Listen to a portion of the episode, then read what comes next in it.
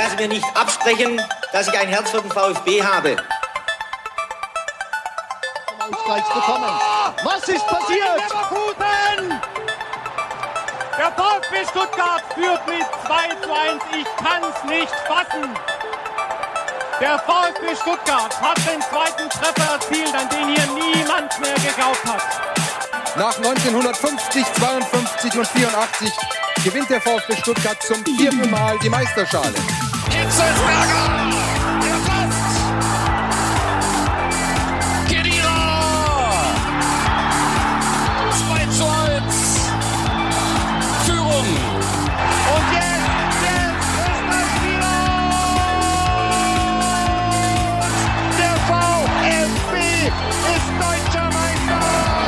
Alles oder nichts. Das komplette Fleisch ist aus dem Grill, auf den Grill hergekommen.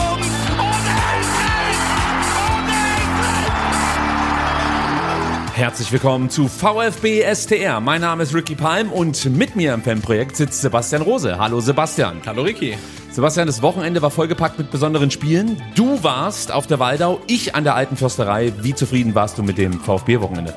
Also auf der Waldau war das VfB-Wochenende nicht ganz so gut. Ähm, erste Halbzeit ähm, des Spiels der Profi haben, Profis haben wir dann ähm, noch im Stadion geguckt und äh, Fanradio in den Ohren. Die zweite Halbzeit äh, dann am Kiosk unterm Fernsehturm auf dem Handy geguckt und nicht so viel gesehen.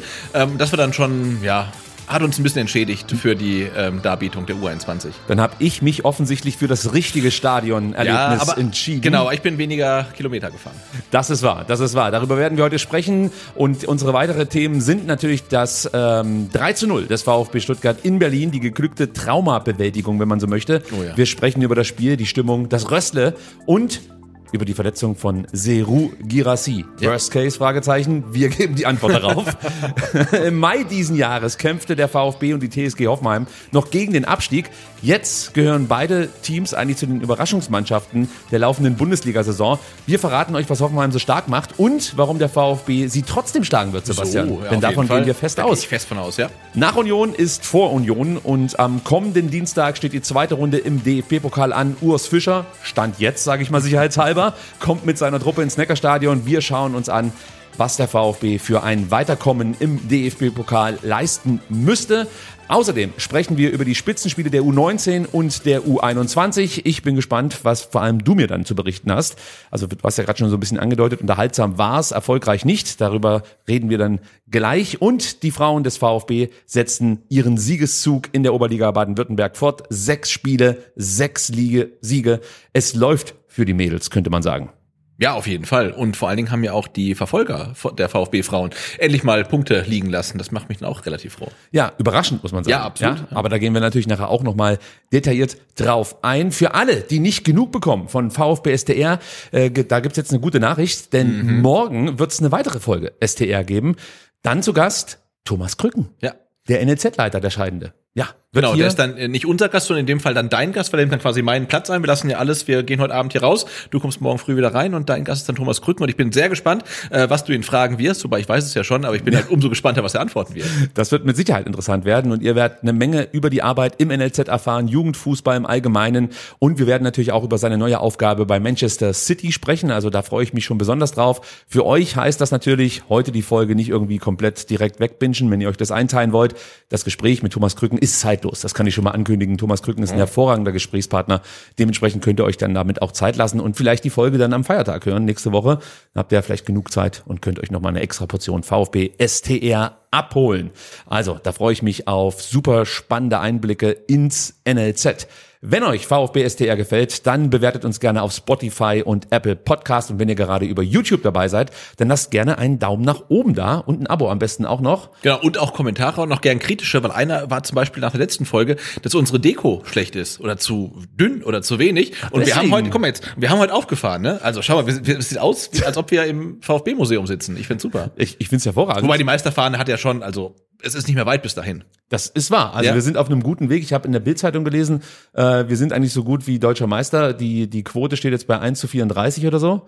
Ähm, also ich würde sagen, ich setze einfach mal mein komplettes Vermögen auf die Meisterschaft des VfB Stuttgart und kann dann die Ausstiegsklausel bei Seru Girassi ziehen. Ah, schön, das ist ja. der Plan. Sehr gut, ja, das dann gefällt mir. schenke ich dem Verein diesen Spieler.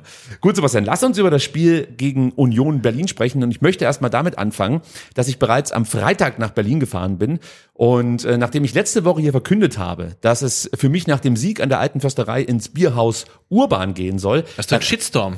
einen kleinen Geerntet, Shitstorm ne? Habe ich bekommen. Das muss offensichtlich einmal im Monat so sein. Ja, denn mich erreichte die berechtigte Frage, ähm, ob ich denn das Rössle in Neukölln vergessen hätte. Und ähm, ja, die Antwort lautet ja, leider. Also muss ich so ganz ehrlich zugeben, ich habe es tatsächlich vergessen. Also bin ich am Freitag gegen 0 Uhr noch in die Braunschweiger Straße äh, gefahren, um mir dann ja diese ganz besondere Fankneipe einfach mal vor Ort anzuschauen. Ich war noch nie da. Warst du schon mal da? Nee. Und ich kann aber sagen, ich wurde nicht enttäuscht. Also Okay. ich kann es wirklich nur jedem empfehlen, da vorbeizuschauen. Für alle, die das Rössle nicht kennen, das Rössle ist das Vereinsheim der Cannstatter Kurve Berlin, der erste offizielle VfB Stuttgart Fanclub in Berlin und ist äh, ja, Treffpunkt für alle VfB-Fans in der Hauptstadt, kann man sagen. Und äh, wenn ihr jetzt zum Beispiel mal an einem Spieltag in Berlin seid, kann ich euch wirklich nur empfehlen, dort vorbeizuschauen. Das Spiel ähm, des VfB Stuttgart, das dann eben ansteht, wird dort auf einer großen Leinwand übertragen. Das Bier kostet übrigens nur 2,50 Euro. Ja? Das Und das- verlockend, ja. vor allen Dingen in Berlin und Ja. trefft auch noch dazu großartige Menschen. Und eins steht auch fest, beim nächsten Auswärtsspiel in Berlin ist jetzt schon klar, nach dem Spiel geht's ab ins Röstle und da feiern wir dann bis morgens um vier und freuen uns über drei gewonnene Punkte. Das steht jetzt schon Genau, und fest. der VfB hat ja leider oder zum Glück nur noch eine Chance in der Saison in Berlin zu spielen. Das wäre das Pokalfinale. Da gehe ich fest von aus. Ähm, Natürlich. Und dann treffen wir uns alle im Rössle. Das wird hervorragend. Und vielleicht kommt dann ja auch wieder der Präsident des VfB Stuttgart auf einen Überraschungsbesuch vorbei, denn das äh, geschah am Samstag. Also zur Freude aller Anwesenden. Ähm, auf einmal steht der Präsident dann im Rössle und äh, musste erstmal, glaube ich, eine halbe Stunde Selfies machen. Aber ich glaube, alle haben sich gefreut, dass Klaus Vogt einfach mal vorbeigeschaut hat. Also ich fand das einfach eine ziemlich coole Aktion, dass er nach dem Spiel dann sich noch Zeit genommen hat für die Fans in Berlin. Und ich möchte an der Stelle noch liebe Grüße dalassen in Richtung Jenny und Chris für zwei tolle Nächte mit guten Gesprächen und leckerem Bier.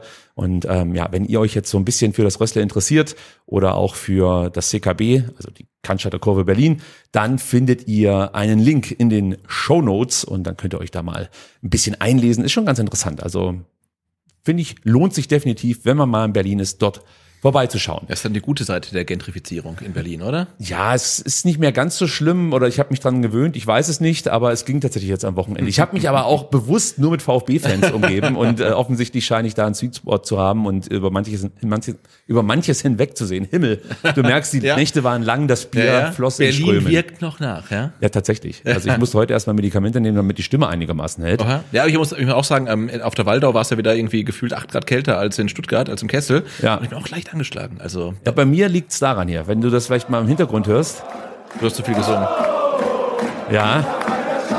Das war eigentlich der Hit des Abends. Grüße gehen raus an Jürgen Drews. Ich hoffe, er lebt noch. Also alle, die in Berlin, Berlin waren, werden das fühlen können aktuell. Kanntest du diesen Schlachtgesang schon? Nee, ich bin ja schon auch relativ lang beim VfB dabei und habe den VfB auch, so alt bin ich schon, auch international spielen sehen. Ähm, aber den ähm, Gesang kann ich tatsächlich nicht. Also es gab äh, mal, ein, ähm, ich weiß nicht, ob ich das jetzt hier rezitieren darf, aber es gab tatsächlich mal auf dieser gleichen Melodie äh, auch schon einen Fangesang des VfB Stuttgart mit einem anderen Text. Ah, okay. Aber da kann ich, glaube ich, jetzt hier nicht drauf eingehen, was da, dort gesungen wurde. Das gibt's dann auf SDR, OnlyFans. Entweder da oder halt ähm, gegen... Im Darknet, ja. genau, gegen Gebühr im Darknet. Gut, lass uns auf das Spiel schauen, Sebastian, und äh, später Musik hören. Ich glaube, das macht mehr Sinn. Äh, Im Vergleich zum Wolfsburg-Spiel nahm Sebastian Hoeneß zwei personelle Veränderungen vor. Für Pascal Stenzel spielte dann Axel Sagadou und für Hiroki Ito rutschte Maximilian Mittelstädt ins Team. Bei Hiro war es so, dass er mit Rückenproblemen von der Nationalmannschaft ähm, zurückkehrte und man ihn als Vorsichtsmaßnahme nicht von Beginn an einsetzen wollte. Pascal Stenzel wiederum verlor seinen Startelfplatz an Anthony Rouault, der zuletzt mit wirklich richtig guten Leistungen aufhorchen ließ. Die Viererkette bestand somit aus Mittelstädt, der ja gewohnt als link, linker Verteidiger agierte. Daxo und Waldi gaben die Innenverteidiger und Rouault spielte dann eben auf rechts. Ansonsten veränderte Sebastian Hoeneß nichts. Mit Mittelstädt und Rouault haben wir beide Flügel neu besetzt. Ähm, ist es für dich nachvollziehbar gewesen oder hattest du da ein bisschen Bauchkrummeln, als du das dann gelesen hast auf Twitter, wie äh, Sebastian Hoeneß seine äh, Mannschaft aufs Feld schicken wird? Also ich war zumindest überrascht, aber überrascht war ich auch schon, ähm, als ich beim Spiel der U21 war und dann der Bus an uns vorbeifuhr und wir gesagt haben, hey, ist das nicht Roberto Massimo? äh, weil in der letzten Woche hatten wir ihn relativ äh, gut gesehen im Testspiel und hatten gesagt, hey, vielleicht hat er eine Chance auch gegen Union, vielleicht sogar Startelf. Wir brauchen auf der rechten Seite ein bisschen mehr Tempo, als Pascal Stenzel vielleicht mitbringt und äh, ganz ehrlich, wir hatten an Roberto Massimo gedacht, dann Spieler bei der U21, kam für mich überraschend. Ähm, dass man auf der rechten Seite was ändert, kam für mich jetzt nicht ganz so überraschend und äh, ja, Roh spielt halt so, als ob er schon 350 Bundesligaspiele hat. Ne? Das also brutal, ja. das ist Wahnsinn und er bringt halt einfach ein bisschen mehr Tempo mit und ähm, sein Gegner war halt dann Robin Gosens und insofern fand ich es komplett nachvollziehbar und auf der linken Seite war es dann halt wahrscheinlich eher der dem physischen Zustand von Ito geschuldet, dass da Maxi Mittelstädt ähm, gespielt hat, aber er als ähm, Herr Tane hat natürlich sowieso gegen Union dann nochmal so äh, ja ein bisschen mehr Adrenalin vielleicht im Blut und so weiter und er hat ja auch ein tolles Spiel gemacht. Insofern fand ich jetzt beide Wechsel nachvollziehbar, wenn auch gerade auf der rechten Seite das dann Ruhe gespielt hat, ein bisschen überraschend. Ja, bei Stenzel muss man natürlich sagen, der hat jetzt äh, nicht seinen besten Tag gegen Wolfsburg erwischt, obwohl wir ja auch herausgearbeitet haben, dass das durchaus damit zu tun hatte, dass Jamie Leveling jetzt auch nicht unbedingt so angetan war von Defensivarbeit und Pascal Stenzel da ein paar Mal gegen zwei Wolfsburger verteidigen musste. Ähm, aber was mich wirklich wieder beeindruckt hatte äh, bei Anthony, äh, war halt, dass er wieder eine neue Position einnehmen muss und du überhaupt keinen Qualitätsabfall siehst und vor allen Dingen auch gar keine Einlaufphase brauchst für ihn, sondern er ist, wie du es richtigerweise beschrieben hast, sofort da wie so ein alter Hase, spielt er da oder spult er da sein Programm ab, hat, glaube ich, im gesamten Spiel nur diesen einen kleinen Fehler drin gehabt gegen Robin Gosens Ja. ähm, und hat, glaube ich, auch mal eine Grätsche gesetzt, an den, da ist der Ball an ihm vorbeigeflogen, müssen wir nachher nochmal drüber sprechen, ich glaube Genau, so aber dafür auf der Ende Hab- der zweiten Halbzeit. Auf der Habenseite halt auch ein Assist, seinen ersten in der Bundesliga äh, mit einer wunderschönen Halbfeldflanke. Ja, und viele gewonnene Zweikämpfe. Ja. Also ein absoluter Mehrgewinn für die Mannschaft. Man muss echt sagen, also man könnte ja fast schon meinen, dass dass der Next Ito ist, so ein Stück weit. Also klar ist ein anderes Preissegment, aber ich habe jetzt nicht damit gerechnet, dass Anthony Rouault drei Spiele in Folge macht und wir darüber sprechen, ähm, ja, wie abgeklärt er sein, seine, seine Position jedes Mal äh, runterrockt. Also das beeindruckt mich wirklich und gleichzeitig hilft es natürlich auch wieder Sebastian Hoeneß, dass er äh, diverse Konkurrenzsituationen jetzt hat. Also wir haben gerade über Maxi Mittelstädt gesprochen. Das ist ein anderes Spiel mit Maxi auf links als mit Ito. Ganz klar, ja. Gerade was die Zweikampfstärke angeht, würde ich sagen, ist Ito noch ein bisschen besser. Also du hast ein paar Mal so Situationen gehabt, dass sich Maxi Mittelstädt halt nach vorne orientiert, nach vorne verteidigt. Das macht er auch gut, Ja. aber hat dadurch natürlich immer wieder das Problem, dass im Rücken ein paar Dinge passieren, die er dann vielleicht nicht so gut lösen kann, wie das ein Ito kann. Weil Ito hat halt ein herausragendes Stellungsspiel, ist dazu noch unglaublich schnell. Das kommt auch noch mit dazu, was äh, natürlich dann ähm, durchaus auch mal dazu ähm, führt, dass er vielleicht wenn er doch mal einen Stellungsfehler drin hat, das nochmal ausmerzen kann durch Tempo. Ähm, das muss man schon sagen. Aber mir wird jetzt nicht irgendwie Angst und Bange, wenn ich auf der auf dem Aufstellungsbogen plötzlich lese, dass Maxi Mittelstädt auf links spielt und nicht Hiro Ito. Ja, vor allem kann Maxi Mittelstädt halt auch hinter Führig spielen und wenn man dann wechselt, dann kann er auch dann vor Ito quasi als Führig spielen, natürlich in der defensiven Variante, aber das hat mir sehr gut gefallen, was mir bei ihm sehr, sehr positiv aufgefallen ist, ist halt auch sein Blick für die Situation und dass er immer da ist, wenn es darum geht, irgendjemandem zu helfen. Also ein VfB-Spieler hinter ihm ist im Zweikampf und auf einmal kommt Maxi Mittelstädt from out of nowhere und ist in der Szene und klärt, weil der Gegenspieler gar nicht weiß, oh, da kommt noch einer und er ist immer halt da und das hat mir sehr gefallen. Und äh, ich meine, für mich war bezeichnend, also Maxi Mittelstädt gegen Union Berlin war die Szene in der 94. Minute. Du führst 3 zu 0 gegen Union Berlin und dann kriegt, glaube ich, ich weiß gar nicht, wer es war, ein Unionsspieler nochmal im Strafraum den Ball, dreht sich nochmal auf, äh, will abschließen. Auf einmal kommt Maxi Mittelstädt von irgendwo, grätscht wirklich sauber rein, klärt zur Ecke, feiert sich, Nübel feiert ihn, die ganze Mannschaft feiert ihn und das wäre in dem Spiel für mich Maxi Mittelstädt. Also sehr, sehr äh, ein Teamplayer, immer da, wo er gebraucht wird, sich nie zu schade für eine Grätsche, ähm, hatte vorne auch ein paar Abschlusssituationen, also für mich ein richtig gutes Spiel. Ja, hat mir auch gut gefallen. Das, was du beschrieben hast, ist auch das, was ich im Stadion wahrgenommen habe. Äh, ist sich für nichts zu schade, kämpft, ackert, macht viel, macht auch hier und da mal Fehler. Ja, klar. Aber es bringt ihn eigentlich nie so richtig aus der Spur, sondern er bleibt dran, kämpft weiter. Also für mich, wie du es schon gesagt hast, ein richtig gutes Spiel von ihm. Wie gesagt, in Sachen Zweikämpfe können wir nochmal drüber sprechen. Da hat er aus meiner Sicht ein paar zu viel verloren. Ja. Aber insgesamt würde ich trotzdem sagen, war das eine gute Option, äh, ihn reinzustellen und mit Ito nichts zu riskieren, weil ähm, Ito ist mir dann natürlich schon auch noch ganz recht, wenn ich den dann zum Beispiel jetzt am Samstag gegen Hoffenheim wiederbringen Ja. kann. Und vielleicht ist er sogar noch wichtiger am kommenden Dienstag, äh, wenn es dann das DFB-Pokalspiel Mhm. gibt gegen Union. Lass uns noch mal auf die Formation gucken des VfB Stuttgart. Da gab es jetzt auch keine große Überraschung. Der VfB, wie immer eigentlich mit dem 3-1. Was auffällig war, äh, dass man ein bisschen tiefer stand als zuletzt und nicht ganz so kompakt wie noch gegen Wolfsburg. Mit kompakt meine ich, dass man das Spielfeld ein bisschen mehr in die Länge gezogen hat. Ja, das ist mir aufgefallen, dass man nicht mehr ganz so eng gestanden ist. Und ähm, ja, was was auch auffällig war, war, dass Seru Girassi sich noch häufiger tief ins Mittelfeld zurückfallen lassen hat. Also das haben wir sowieso schon beobachtet. Das war jetzt nichts ganz Neues. Das macht er sonst auch. Aber diesmal ähm, ist mir das noch häufiger aufgefallen, dass er da immer wieder Anspielstation war und äh, sich da die Bälle abgeholt hat. Und dann spielt er halt wirklich ganz viele gute und präzise Pässe äh, und ist da wirklich der Zielspieler für, für den Aufbau über Außen. Also wenn Rouault, Mittelstädt dann über Außen nach vorne gehen, ist das halt der Mann, der die Bälle bekommt und dann weiter verteilt. Und das macht er herausragend. Und ähm, da fragt man sich wirklich, was der eigentlich nicht kann. Also theoretisch könnte der wahrscheinlich tatsächlich die zehn locker runterspielen. Ja, das muss man sagen. Also Das aktuell hat, hat, hat Gerassi äh, beim VfB äh, die 9 und die 10 gespielt. Das, das ist halt so. Und ein bisschen auch noch die acht. Und wir kommen ja gleich äh, früher oder später auf das äh, 1 zu 0 und da hat er das ja wirklich in, in par excellence vorgeführt, dass er halt beides machen kann, weil er leitet sein eigenes Tor einfach ein und So zeigt dann auch den, seinen Laufweg an und sagt, oh, hey, bitte spielen dahin, ich mache ihn rein. Ja, und weil du das gerade anspielst, genau diese Schnittstelle für die Verlagerung, das macht er so häufig, so gut, nicht nur bei seinem Tor, sondern auch in der neunten Minute. Da hat er mal auf ähm, der rechten Seite dann Jamie Leveling gut in Szene gesetzt. Und Jamie ähm, war dann ansch anschließend nicht zielstrebig genug, würde ich mal so sagen. Aber das ist halt auch wieder Seru-Übersicht, schnelles Passspiel, präzises Passspiel, viel, viel One-Touch. Das ist sowieso etwas, was den VfB aktuell auszeichnet. Kommt natürlich auch mit dem Selbstvertrauen, ist klar. Absolut, ja. Aber wenn du so eine Waffe da in der Mitte hast, also es ist so un unfassbar schwer zu verteidigen. Das fällt mir immer wieder auf, wie dann äh, tatsächlich die Gegenspieler verzweifeln und sich auch manchmal anschauen und sich überlegen, ja, was soll man denn machen? Also er ist halt einfach so viel besser. Was soll ich denn tun? Und das freut mich schon besonders, wenn Ja. ich da am Block stehe und endlich mal auf der guten Seite des Fußballs stehe und nicht immer trauernd äh, anderen ähm, Mannschaften hinterher schaue, weil die irgendwelche Ausnahmespiele haben. Jetzt ist dieser Ausnahme, Ausnahmespieler beim VfB Stuttgart und trägt unser Trikot und das ist ein sehr, sehr gutes Gefühl. Ja, das ist nicht der Einzige, das ist ja das Schöne. D- Das kommt noch mit dazu, ja. dass wir dann noch welche haben, die, die eh nicht überperformen oder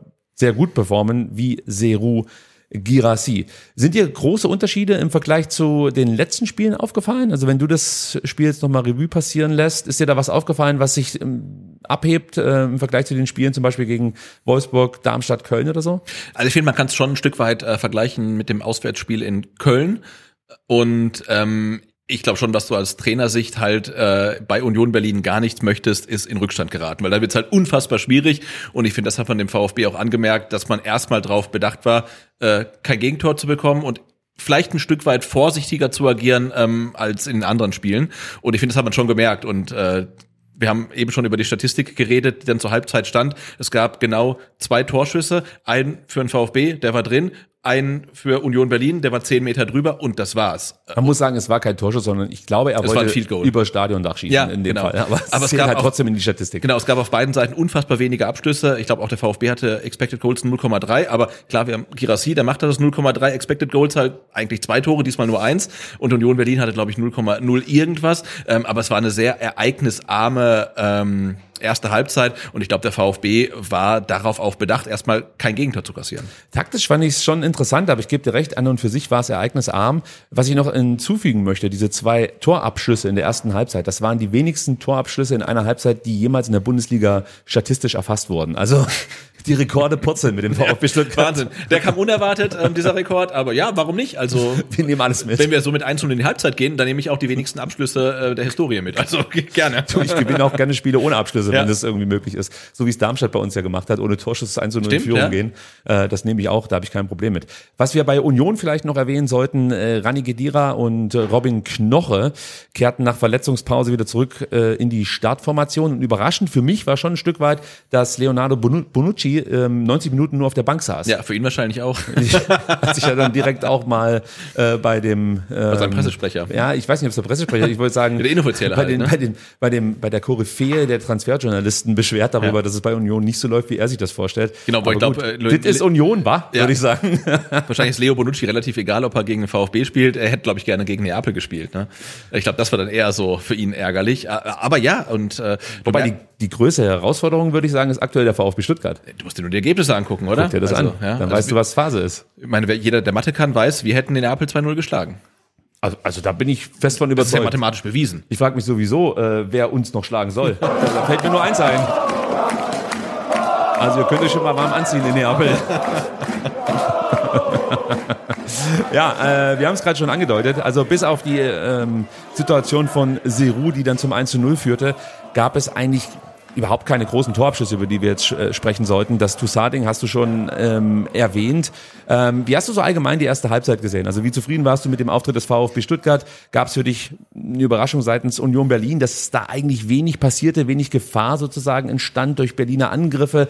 Das Einzige, um das noch mal kurz vorwegzunehmen vielleicht, äh, was, was mich an die alten Union-Zeiten erinnert hat, war eigentlich diese Ruppigkeit und der Versuch, äh, aus ähm, guten Positionen Freistoßsituationen rauszuholen. Also das war jetzt nie unfair oder so, nie drüber und auch nicht irgendwie zu viel Schauspielerei, aber es war halt schon so, dass die sehr geschickt immer kleinste Berührungen äh, angenommen haben, um dann, wie gesagt, aus Halbräumen Freistöße zu provozieren. Und auf der anderen Seite immer diese nicklichen Faust, die wir natürlich noch aus den zurückliegenden Jahren kennen. Aber ansonsten habe ich nicht mehr viel von dem alten Union wiedererkannt im Stadion. Wie ging's dir? Ich habe mir tatsächlich die erste Halbzeit nur noch so punktuell angeguckt, weil ich wusste ja, dass nicht so viel passiert. Ähm, aber ich, mich hat beeindruckt, äh, ja, dass der VfB äh, einfach seinen Stiefel runterkickt. Und auch wenn sie halt dann bearbeitet werden von Union Berlin, das wussten sie, dass das kommt, das kam auch. Ich muss dazu auch sagen, ich hatte das Gefühl, dass, ähm, ich glaube, Dankert war der Schiedsrichter, jetzt nicht gerade ein Heimschiedsrichter war. Also der hat relativ viel von Union abgepfiffen, relativ viel vom VfB laufen lassen. Ich will nicht sagen, dass er für den VfB gepfiffen hat, aber wir haben auch schon Spiele gesehen, wo man dachte, boah, der lässt halt alles von Union laufen und hier pfeift er alles ab. Also es war eine gute Schiedsrichterleistung, ähm, finde ich. Und der VfB hat sich dann davon überhaupt nicht beeindrucken lassen. Im Gegenteil auch finde ich, gut dagegen gehalten. Ähm, hat man ja auch schon gegen Wolfsburg gesehen, ne? diese Karasor-Arnold-Szene und auch hier gegen, auch in, in Köpenick war es wieder so. Also gerade die Defensivkräfte, Anton und so weiter, war physisch sehr präsent. Ähm, auch die anderen, äh, also ich fand's richtig gut. Und Union hat versucht, sein Spiel zu machen. Und das Spiel ist auch gar nicht so viel anders von dem, was letzte Saison erfolgreich war. Aber so am Ende passt's halt nicht. Und ich finde gerade dieser ähm, Abschluss, den wir jetzt schon ein paar Mal erwähnt haben, von Toussaint, der dann irgendwie gefühlt äh, 15 Meter übers Tor geht, da, da haben sie einen guten Ballgewinn, sind in Überzahl gegen den VfB, können es eigentlich ausspielen und er schießt halt aus 25 Metern drauf. Und das alte Union hätte es irgendwie ausgezockt halt. Ne? Nee, das alte Union, wär, da wäre es so gewesen, dass das Ding drin gewesen wäre. Ja, die hätten den Ball, die, die hätten, die, ja, oder die hätten den Ball halt nach außen gespielt, ja, Trimmel hätte reingeflankt, Anton einen Rücken bekommen, dann wäre es ein Eigentor gewesen. Das war das alte Union. Ja. Aber das war auch wichtig, dass diese Flanken und auch diese Freistoßaktionen, dass der VfB die immer gut klären konnte. Ab ja. der ersten Minute eigentlich. Also gerade Anton, Zagadou, die haben das richtig gut gemacht, verloren wirklich nur sehr, sehr wenige Kopfballduelle. Man darf nicht vergessen, gegen wen man da verteidigt. Kevin, Kevin Behrens. Ist einer der besten Kopfballspieler so. der Bundesliga. Das ist de facto so. Ich habe gehört, das Nationalspieler sogar. Ja, aber für welches Land? Weiß ich. Also da würde ich nochmal nachgucken.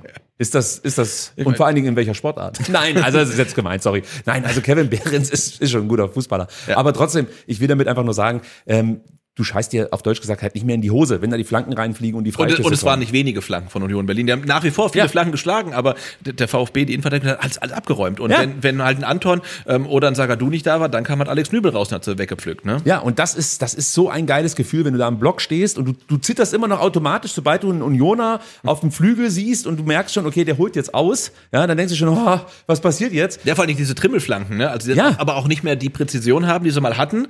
Ähm, und der VfB jetzt aber wirklich gut wegverteidigt. Und was ich so cool finde, im Blog weiß das noch jede und jeder wertzuschätzen. Mhm. Also jedes Mal wird applaudiert. Wenn Nübel einen Ball abfängt, dann wird auch sofort der Nübel-Sprechchor angestimmt. Mhm. Nicht so ganz so euphorisch wie jetzt in den ersten Heimspieltagen. Man gewöhnt sich halt dran, dass er halt jede Flanke halt runterpflückt. Ne? Aber das ist ja auch schön. Nicht nur wir gewöhnen uns dran, sondern auch die Mannschaft. Also ja. du merkst ja wieder, eine ganz andere Selbstsicherheit vorherrscht. Also das, das gefällt mir wirklich schon richtig, richtig gut. Ja, was du halt wirklich äh, von der ersten Minute an spüren konntest, war das Selbstvertrauen, das der VfB aktuell hat. Ähm, die lassen sich in der Anfangsphase nicht stressen. Äh, die spielen das enorm erwachsen und konzentriert runter. Und das ist ja einfach für mich als Fan, der die letzten Jahre miterleben durfte, sag ich jetzt mal so, äh, schon eine ganz, ganz neue Erfahrung. Der ersten Halbzeit kann man dann zum Beispiel phasenweise auf eine Passquote von 91 Prozent, das muss man sich auch mal vorstellen. Ich meine, wir haben gerade davon gesprochen, dass Union ruppig gespielt hat und natürlich dann immer versucht hat, auch mit kleinen Nicklichkeiten Fehler zu provozieren, was ihnen in der zweiten Halbzeit dann deutlich besser gelungen ist. Aber in der ersten Halbzeit kamen die einfach gegen unsere Passsicherheit nicht an. Im Schnitt lag der VfB in der ersten Halbzeit bei einer Passquote von wirklich starken 86 Prozent. Und wir wissen inzwischen, das ist ja wirklich der Schlüssel für einen erfolgreichen Auftritt unter Sebastian Hoeneß. Diese, Ja. diese Passqualität haben wir letzte Woche drüber gesprochen. Dazu kam auch wieder, man muss es immer wieder erwähnen, man gewöhnt sich dran, ich weiß, aber das gute Pressing, man muss es einfach sagen, der VfB presst herausragend, jeder weiß, was er zu tun hat.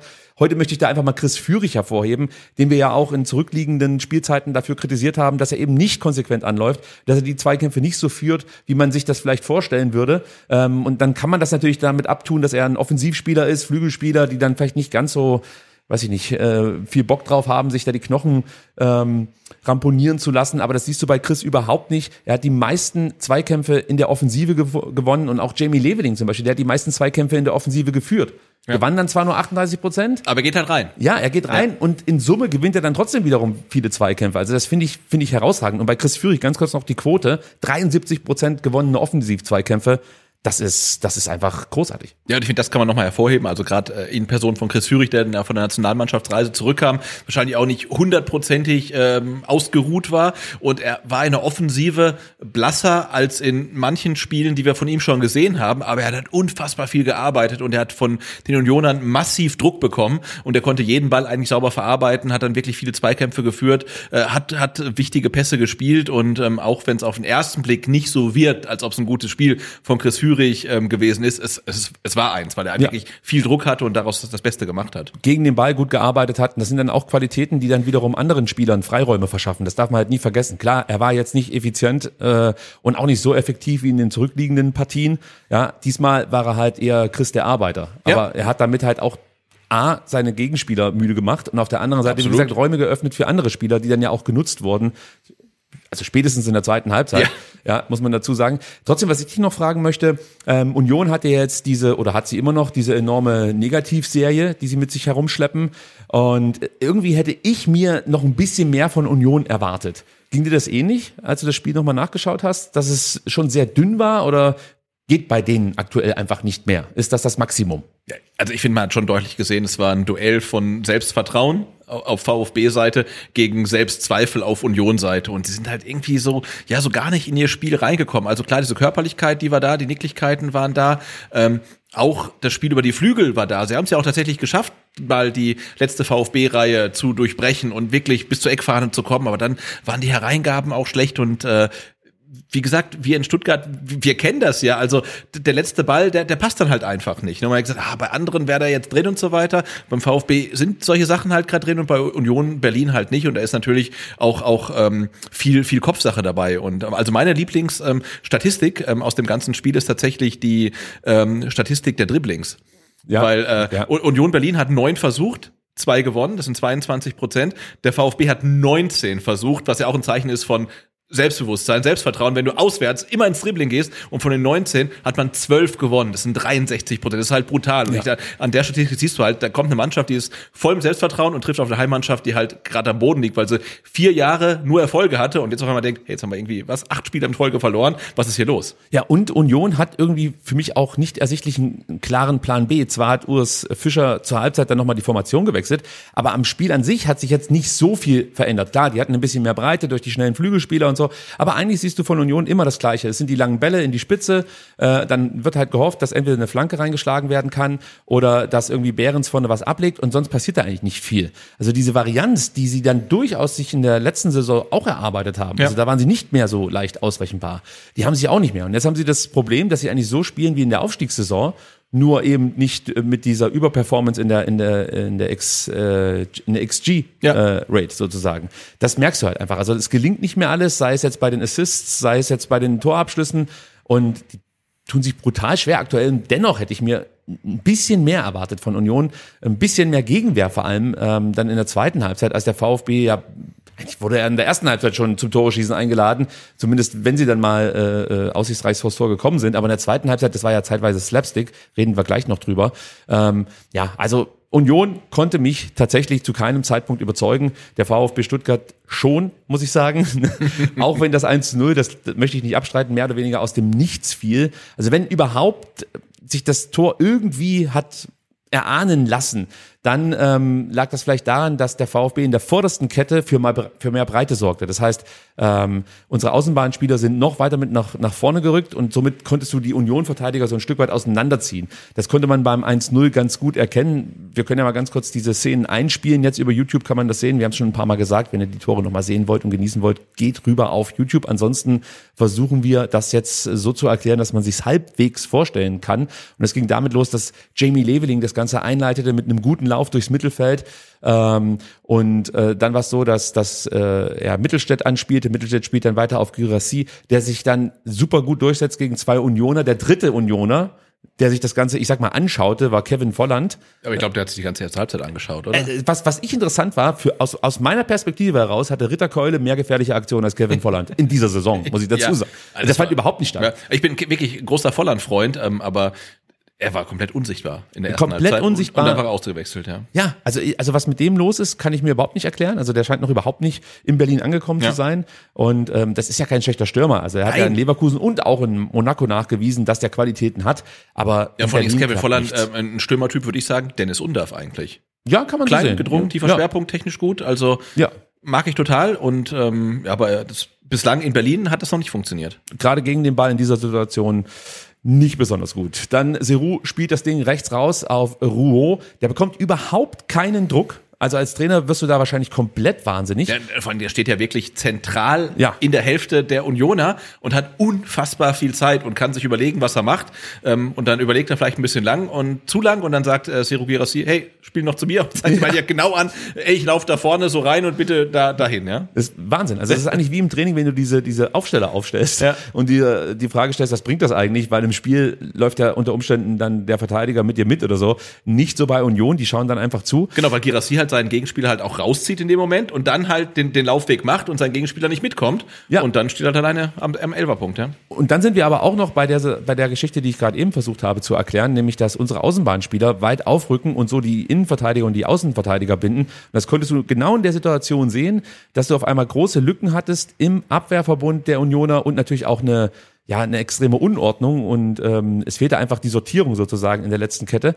Äh, und das entstand aus meiner Sicht dadurch, dass halt Mittelstädt und Leveling leicht einrückten und somit wirklich die Innenverteidiger und die Außenverteidiger vielleicht nicht unbedingt binden, aber zumindest die Aufmerksamkeit auf Ja. sich äh, äh, gezogen haben. Und gleichzeitig hattest du dann nochmal ganz breit stehend nochmal zwei VfB-Spieler mit Chris Führig und Enzo Mio. Ist dir das aufgefallen? Der ist auch nochmal ein Stück mit nach, nach draußen gegangen. Da ist keiner mitgelaufen, aber du hast den trotzdem auf dem Schirm. Ja. Also du kannst ihn nicht komplett abschalten. Ignorieren, ja, klar. So, und, und dann hast du im, in der Mitte zentral ein, ein Riesenloch und da läuft halt der beste Stürmer der Welt. Der Welt. Ja, es ist, ja so. ja. Es ist ja, es ist ja so. Nochmal dran erinnern. Also wir dürfen es nicht vergessen, mit wem wir es da zu tun haben. Es ist Seru Girassi. So, der läuft da rein, ja. Äh, dann gibt's die gechippte Flanke von Rouault. Die war richtig überragend gut. war. Herausragend, ja. Und dann macht so ein Seru Girassi in der aktuellen Form natürlich das, was er am besten kann, nämlich Tore schießen, mit Wucht und Präzision das Ding reinknüppeln. Und das, was man vielleicht jetzt noch ganz kurz mit aufgreifen könnte, wäre vielleicht äh, die Rolle von äh, Renault, der aus meiner Sicht da nicht ganz so gut aussah, der erstmal rauskommt, dann sich wieder entscheidet, vielleicht doch eher auf der Linie Äh, verteidigen zu wollen. Der hat's jetzt Seru nicht ganz so schwer gemacht, würde ich sagen. Nee, also das war sicherlich jetzt nicht perfekt verteidigt vom Torwart. Ich bin jetzt eh, also kein, wie soll ich sagen, riesiger Renault-Fan. Ich halte den für einen soliden Torhüter, aber auch nicht mehr. Also ich glaube, für die Champions League wäre es mir dann tendenziell eher zu wenig und das hat man da jetzt auch wieder gesehen. Also Er hatte in der vergangenen Saison schon ein paar richtig, richtig gute Spiele dabei, muss man sagen. ja, aber auch immer wieder so Sachen, wo ich denke, Exakt. hm, also ähm, Äh, exakt. Ja. Exakt. Es ist okay, aber jetzt auch bei der Situation würde ich jetzt nicht sagen, dass es ein klassischer Torwartfehler ist, aber das kannst du besser lösen. Also, genau. Und und ich meine, wir haben gerade das Glück, am Alex Nübel passieren ähnliche Dinge, aber meistens werden sie nicht durch ein Gegentor bestraft. Zu Recht, an der Stelle, muss man das nochmal sagen. ist halt so. Ja. Ja, nach dem 1-0 trat der VfB dann sehr dominant auf, hat mir richtig gut gefallen. Von Union kam erstmal nichts, die wirkten wirklich sichtlich geschockt. Ähm, die kamen immer einen Schritt zu spät. Der VfB ließ einfach den Ball laufen und in, in der Phase machte man überhaupt nichts Spektakuläres oder so. Es war einfach nur wahnsinnig abgezockt. So. Und dann siehst du immer auf engstem Raum befreit man sich wirklich aus äh, ja, aus, aus, aus Drucksituationen mit einer extrem hohen Passgenauigkeit, weil genau nach diesem Tor hatten wir diese Wahnsinnsquote von 91 Mhm. Prozent angekommenen Pässen.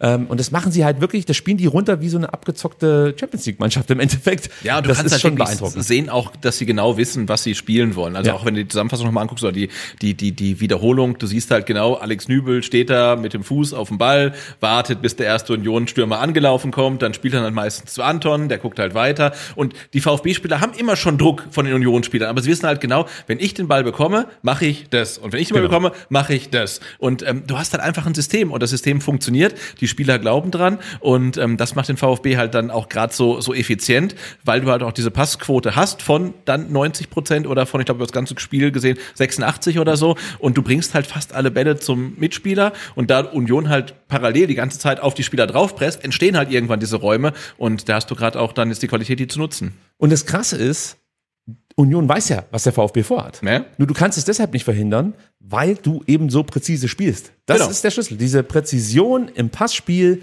im äh, ob es Flanken ist, Torabschuss, Präzision, Präzision, Präzision. Das ist das, was den VfB aktuell auszeichnet. Deswegen, wenn du dir anschaust, wie viele One-Touch-Situationen wir haben, ja, wo die Bälle eben nicht irgendwie zwei Meter neben äh, den eigentlich äh, geplanten Anspielpartner springen, sondern wirklich mehr oder weniger wie so ein Magnet zum Fuß äh, führen, von Enzo Mio oder wo auch immer hin. Und ähm, alles läuft, es fühlt sich so an, als würde alles von selbst laufen. Ist natürlich nicht der Fall, das ist harte Arbeit. Ja? Also da hat man sich, in diese Situation hat man sich gebracht. Das ist kein Glück, das ist einfach wirklich guter Fußball, den wir da sehen. Und das macht mich auch so optimistisch, oder stimmt mich so optimistisch, dass der VfB jetzt nicht nur von einem Lauf profitiert, sondern dass der VfB einfach guten Fußball spielt. Also das hängt jetzt auch nicht nur an einem Spieler, Seru Girassi oder so.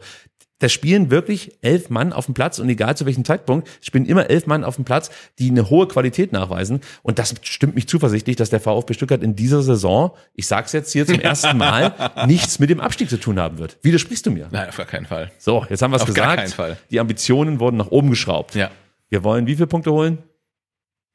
viele. Viele, sehr gut. so einen kleinen Dämpfer gab es dann doch noch in der ersten Halbzeit, den wir besprechen müssten.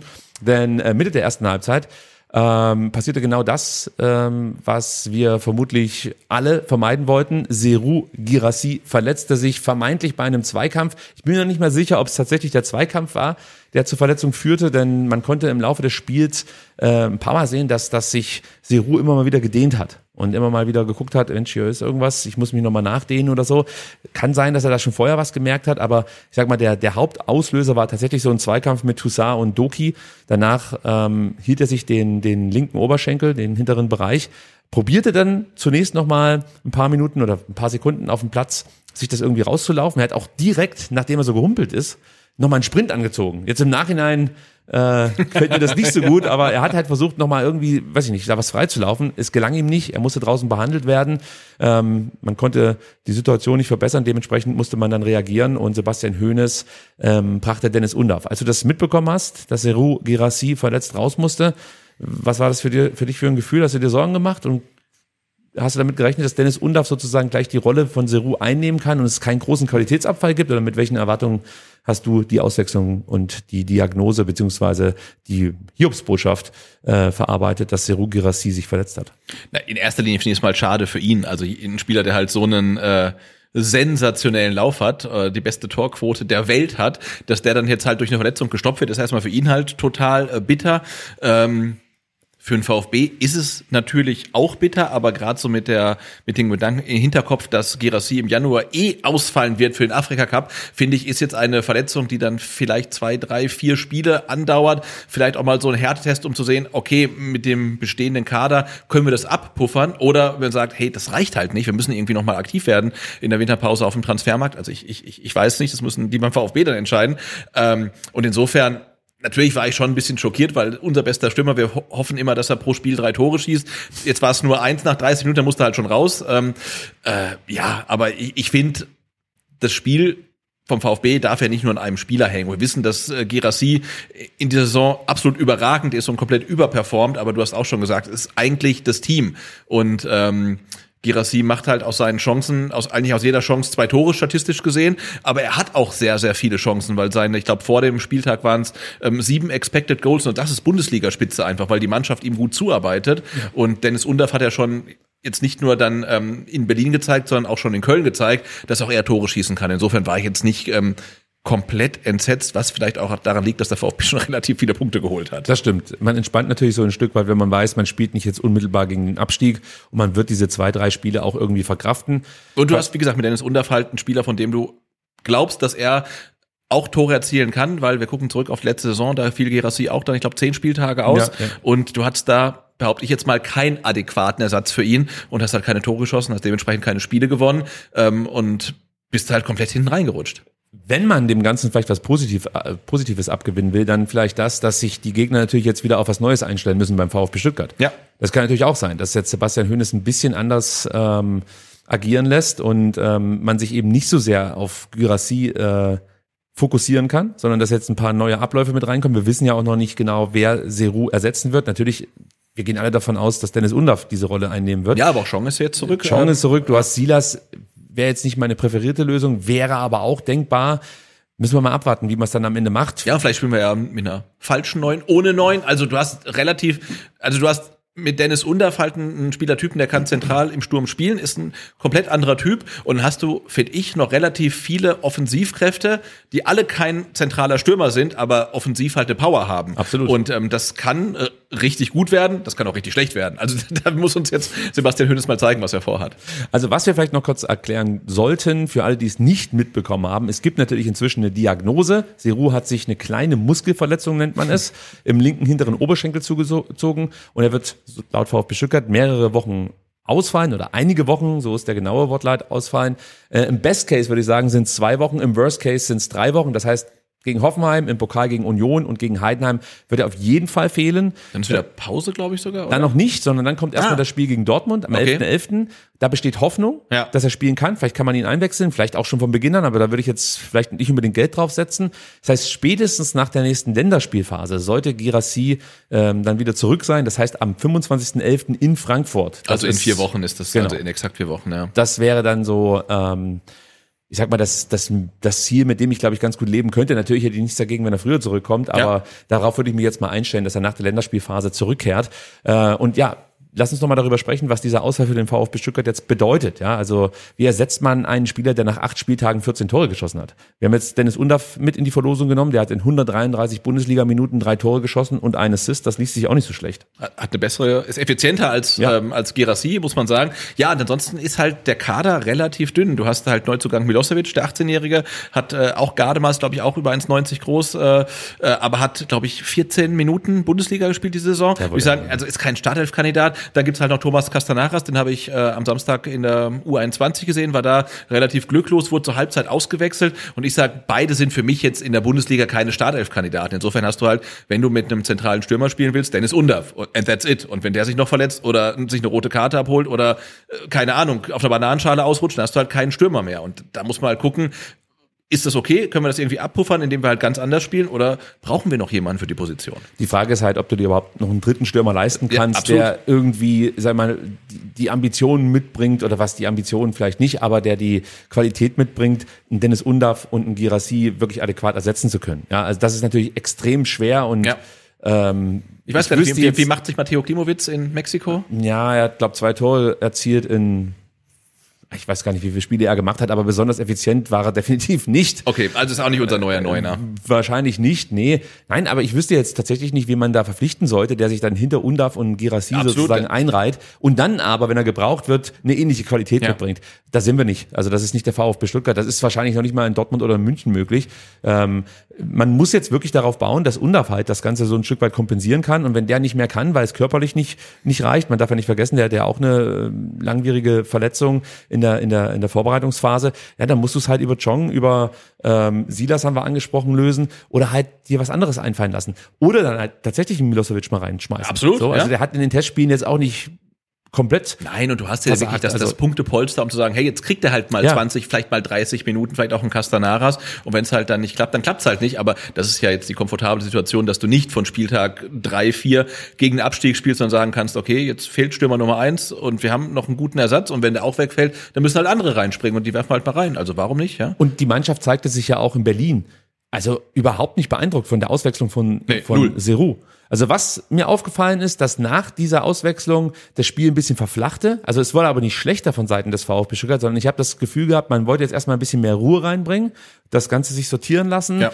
Ähm, Dennis Undorf hat das natürlich ein bisschen anders gespielt als Seru Girassi, hat sich nicht so extrem tief fallen lassen wie Seru, hat also eine andere Rolle eingenommen und da hat man sich dann erstmal so ein Stück weit drauf einstellen müssen.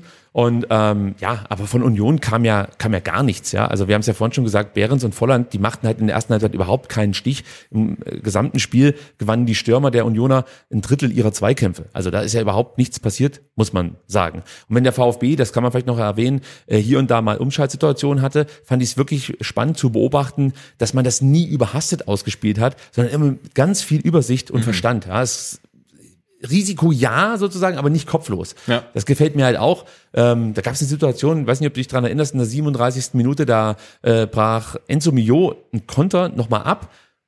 Statt dann riskant vertikal zu spielen und sozusagen einen Gegenkonter damit aus, ein, äh, auszulösen, wenn ein Unionsspieler an den Ball kommt, hat er sich dann dafür entschieden, das Spiel zu verlagern, ist dann selber in den linken Halbraum gestartet, bekommt den Ball zurück, gibt dann eine Flanke ähm, auf Undorf rein und ähm, der hätte fast noch die Möglichkeit gehabt, da in der 37. Minute das 2 zu 0 zu erzielen. Das fand ich schon auch sehr clever einfach runtergespielt. Und das stimmt mich dann wieder, wiederum hoffnungsvoll, dass Girassis Ausfall vielleicht dazu führt, dass der VfB jetzt die Spiele nicht mehr 5-0, 3-1 oder so gewinnt, aber dass man immer noch genug Qualität hat, um Spiele halt einfach zu ziehen. Und das sehe ich schon durchaus, ja. Ja, absolut, da bin ich, da bin ich bei dir. Und, und wie gesagt, du brauchst ja auch einen Plan B. Also du kannst dich nicht nur auf einen Spieler verlassen. Und ich glaube, der VfB ist auch besser als nur Girassi. Du hast wirklich Ja. gute Spieler. Ähm, du wirst vielleicht ein bisschen ähm, unausrechenbarer. Und ich habe da Bock drauf. Bring it, Also ich ich, so ich, meine, ich wünsche natürlich Zero Girassi, dass er möglichst schnell wieder fit ist, aber ich habe trotzdem Bock drauf, auch mal ohne ihn den VfB zu sehen. Ja, ich bin gespannt, was wir da am Samstag dann zu sehen bekommen. Lass uns auf die zweite Halbzeit blicken. Ähm, Urs Fischer wechselte drei frische Spieler ein. Kral, Fofana und Becker ersetzten Haberer, Toussaint und Volland. Wir haben es vorhin schon gesagt, Berlin stellte auf 3-4-3 um. Das haben sie in den letzten Spielen immer mal wieder probiert. Ähm, mein Eindruck war, dass sie tatsächlich dann ein bisschen griffiger spielten und ein bisschen zielstrebiger. Das war diesmal auch so. So habe ich es zumindest wahrgenommen. Union lief auch etwas höher an und ähm, hatte halt einfach in der vordersten Kette mit Ofana und Becker mehr Breite und mehr Speed. Ja. Das führte dazu, dass Mittelstädt defensiv gebunden wurde. Hatte dann nicht mehr so viele Aktionen nach vorne. Vielleicht mal ganz kurz zu Maxi Mittelstädt. Wir haben zwar vorhin schon mal angedeutet, dass das ganz gut war, was er so gezeigt hat, aber grundsätzlich, äh, wie würdest du sein Startelf-Debüt bewerten?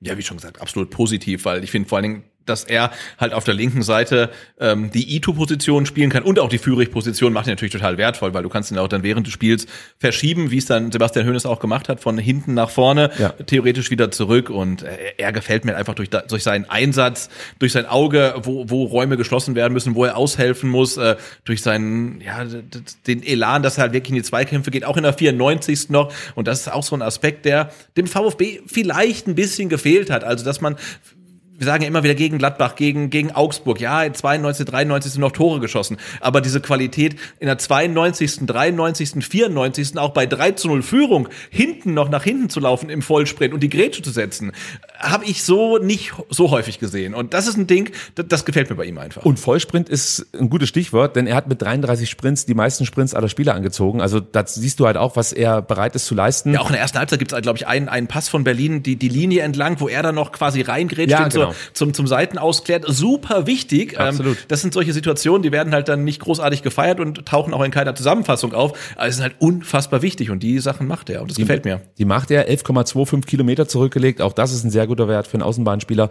89 Prozent Passquote, auch wieder herausragend gut. Wie gesagt, also das war schon ein sehr, sehr ordentlicher Auftritt. Lass uns bei Union bleiben. Die kamen dann mit ein bisschen mehr Druck aus der Pause. Das Spiel wurde offener. Wir bekamen also als Fans, als Fußballfans mehr Torraumszenen zu sehen. Der VfB hat so ein paar mehr Räume bespielen können, aber so richtig gefährlich wurden beide Teams noch nicht. Das dauerte so bis zur 60. Minute.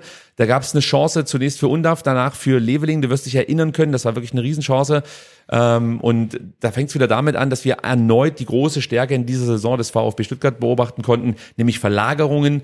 Ähm, Enzo Mio setzt sich da mit Leichtigkeit gegen Fofana im Zentrum durch. Ja, mit so einer guten Drehung geht er um Fofana herum. Genau, aber da muss ich sagen, hätte ich gerne wirklich eine Kamera, die nur auf Enzo Mio Ja, ist, weil der, der wird angespielt, ich weiß gar nicht, aus der Innenverteidigung vom VfB, mit wirklich mit Gegnerdruck, hat einen Gegner im, im, im Rücken, zieht den Ball dann, glaube ich, mit der Sohle zurück, dreht sich dabei noch um den Gegenspieler rum, hat dann ganz viel Platz vor sich, spielt den Ball dann zentral, aber bleibt halt sofort in Bewegung, läuft auf den linken Flügel raus und kriegt den Ball dann wieder. Also allein, wie er den Ball verarbeitet, weiterspielt, weiterläuft, immer wach ist, den Ball dann wiederbekommt und dann die Flanke reinschlägt, ist sensationell. Perfekt beschrieben. Dieses, dieses eigentlich schon zu wissen, was als nächstes passiert. Also Ja. er war den Union-Spielern kompletten Schritt voraus, nur nicht seinen eigenen Spielern. Die wussten, was passiert. Ja, genau. ja, also die wussten, Ja. in welchen Raum er Den, startet. den vielleicht nur einen halben, halben Schritt voraus. Vielleicht, Ja. aber es lief ja wirklich, also das war wieder so ein, so ein Angriff, den zeichnest du, was weiß ich, auf der Takttafel auf, aber der wird im. Spiel in der Regel so nicht passieren. Genau, aber er klappt halt auch nur, weil sich Enzo Mio genau in der Szene durch seine individuelle Qualität ähm, durchsetzt, als er gepresst wird. Ne? Und wir haben es hinterher auch mal gesehen, Rouault gegen Gosenstar hat dann zum Beispiel nicht geklappt. Ähm, also du hast immer diese Momente, da muss der Zweikampf halt funktionieren oder da muss diese dieses, dieses Umschalten funktionieren. Und wenn der Zweikampf verloren geht, hast du ein Problem. Ähm, Aber der VfB gewinnt halt gerade die meisten von denen. Und dann hast du halt wirklich Platz vor dir und weißt halt genau, wie du spielen willst. Nämlich wieder über die Außen, dann wieder nach innen. Und da hast du halt dann mit Undaf jemanden, der halt auf solche Bälle dann lauert. Ja, und du hast es gesagt, ähm, Mio bringt dann eine gute flache Flanke auf Undav. Die war eigentlich gut getimt, vielleicht ein bisschen zu nah vors Tor gezogen. Ja. Deswegen kommt äh, Renault da noch Und der mit. Abwehrspieler, glaube ich, auch noch beide irgendwie, ne? Also erst Ja. Renault und dann der Union-Abwehrspieler. Und dann landet der Ball bei Jamie Leveling, Ja. der eigentlich nur oben ins Eck zielen muss, und dann ist das Ding drin. Der Abschluss war jetzt nicht so gut, muss man sagen, oder? Äh, nee, der Abschluss war nicht, nicht, nicht so gut. Also entweder denke ich, muss er halt direkt abschließen und dann nicht rechts unten, wie er es versucht, sondern links oben, da ist das Ja, Ding drin. ja. Oder er macht es halt Gerassi-Style äh, und legt sich von rechts auf links, dann nochmal auf rechts, lässt noch einen Gegner aussteigen und schiebt ihn dann irgendwie ins Eck. Ähm, ja, also ich glaube, über Jamie Levin müssen wir noch mal sprechen, weil ich finde, kein gutes Spiel von ihm, aber du hast gesehen, er, er hat das Potenzial, er hat alle Anlagen und er ist halt immer nur in der Situation dann immer ein bisschen unglücklich. Ich habe ja, wie gesagt, die ersten 20, 30 Minuten äh, Fanradio gehört und immer wenn der Name Leveling kam, kam halt immer danach so ein ähm, Attribut, was eher negativ war. Ähm, unsauber, unkonzentriert, ähm, ne, also Ja, er hatte. er, er macht, er, also ich, er steht immer richtig, er ist Ja. in den richtigen Orten, er, er trifft eigentlich die richtigen Entscheidungen, aber bei der Ausführung, da passt halt irgendwas immer noch nicht, ist immer noch so ein bisschen, bisschen schlampig und viele Leute haben ja auch geschrieben, und da gehe ich mit, ähm, vergleichen das mit dem frühen Führig. Ja, kann ich Ja. auch nachvollziehen, das stimmt. Was mir jetzt gut gefallen hat in diesem Spiel, war die Bereitschaft, die Dribblings sich zu nehmen, Absolut, immer wieder ja. zu versuchen. Die Flanken gefallen mir von ihm eigentlich auch ganz gut, Ja. muss ich sagen. Also ich finde, er hat schon eine höhere Varianz als Silas so in seinem Spiel. Ja. Also Silas, den schickst du halt und äh, dann zieht er irgendwann nach innen und versucht irgendjemanden ähm, anzuspielen. Manchmal gelingt's, manchmal nicht, manchmal verstolpert er den Ball, manchmal nicht. Bei Jamie sehe ich da noch ein bisschen einfach ja, mehr Varianz in, in, in den Möglichkeiten, die du mit ihm hast. Das gefällt mir ganz gut. Ähm, was man halt auch sagen muss, ist, ähm, dass er sehr, sehr viele Zweikämpfe, das haben wir vorhin schon gesagt, in der Offensive führt und die dann auch positiv für sich ähm, bestreitet. Und ähm, was in diesem Spiel auffällig war, ähm, war, dass er viele Duelle um einen freien Ball gewonnen hat. Ja, das, das mag ich auch immer, wenn Spieler dann aggressiv nachsetzen, versuchen den, den zweiten Ball sozusagen zu erobern. Das ist mit ihm auch ganz gut geglückt in dieser Partie. Ansonsten gebe ich dir natürlich schon recht, es ist noch einfach nicht effektiv genug, Genau. was er da eigentlich zeigt. Aber du siehst halt die Anlagen, ne? Genau. Also er bringt alles mit, er bringt es halt nur noch nicht auf den Rasen. Ja. Ähm, und also ich, ich, fand den schon bei Kräuter Fürth cool Ja, irgendwie stimmt. und ich hoffe, dass er irgendwie seine Qualität für den VfB auch noch besser nutzbar macht, ähm, weil insgesamt finde ich das total cool, wie er spielt, aber du hast gesehen, auch jetzt in Berlin, ja, da, da geht halt noch mehr und wenn er seine Qualitäten halt wirklich besser nutzt, dann äh, ist er für den VfB noch wertvoller. Ja, wir haben letzte Woche darüber gesprochen, dass man unten an der Mercedesstraße nach jeder Trainingseinheit wirklich nur von ihm schwärmt. Also man merkt einfach, wie, wie viel Bock der hat auf Zocken und er möchte mehr oder weniger jetzt in dieser Saison auch diesen Durchbruch schaffen und sich als Stammspieler irgendwo Ja. etablieren. Das merkt man. Vielleicht ist er ein bisschen zu verkrampft. Kann auch sein. Klar, oder übermotiviert, ne? Ja. Also Also vielleicht löst sich das mit dem ersten Erfolgserlebnis. Ja. Und er ist ja wirklich immer kurz davor. Wir erinnern da an zurückliegende Sendungen, wo wir immer wieder gesagt haben, also den hätte man jetzt auch noch anspielen können, der hätte Ja, das der läuft, machen läuft halt Er immer mit. da. Und ich meine, auch da, ne? Also Ja. Mio bringt die Flanke rein, ähm, Undaf steht bereit, die ähm, äh, Union-Abwehr kann irgendwie so halbherzig klären. Und wer steht da, weil er mitgelaufen ist? Jamie Leveling. Also er ist halt immer da und früher oder später wird er sich belohnen. Und ähm, das gönne ich ihm dann auch. Also, weil was er halt investiert, ist, ist, ist schon mal richtig, richtig gut. Und jetzt muss er sich genauso wie Union Berlin vielleicht endlich mal wieder belohnen. So sieht's aus. Aber Na, das ist vielleicht auch tatsächlich, weil er von Union kommt, weißt du? Also Ach, das- vielleicht haben sie sich letzte, Wo letzte Saison irgendwas eingefangen und jetzt strahlt es auf alle Spieler aus. ich weiß nicht, eigentlich hätte, hätte ich Sorgen gehabt, dass er sich das bei uns einfängt. Ja, eigentlich schon, Aber ja. irgendwie hat sich da was Verkehrte gedreht. Welt, ja, ja. Das ist so. In der 68. Minute gab es dann eine gute Gelegenheit für Union Berlin, ausgelöst durch einen Fehler von Rouault, der sich verschätzte und ja mit einer Grätsche am Ball vorbeirutschte. Und äh, was, was ich dann interessant fand, Gerardo Becker zog dann nicht nach innen, sondern hat sich relativ früh dafür entschieden, einen Pass auf Bären zu spielen. Kannst du so machen, aber so, also Gerardo Becker ist, für- Becker ist für mich schon ein klassischer Stürmer-Typ, der aus meiner Sicht dann halt einfach nach innen geht und versucht dann im Zweikampf sich vielleicht im Dribbling praktisch nochmal gegen den Gegenspieler durchzusetzen oder den Ball dann irgendwie durchzustecken. Aber gut, vielleicht fehlt da momentan genau dieses Selbstvertrauen, von dem wir gerade gesprochen haben. Und ähm, da muss man halt einfach sagen, Daxo hat den Ball dann gut abgefangen und da siehst du halt, wie eine gut organisierte Abwehr solche Situationen löst. Weil am Ende, das sieht kurz mal sehr gefährlich aus, Ja.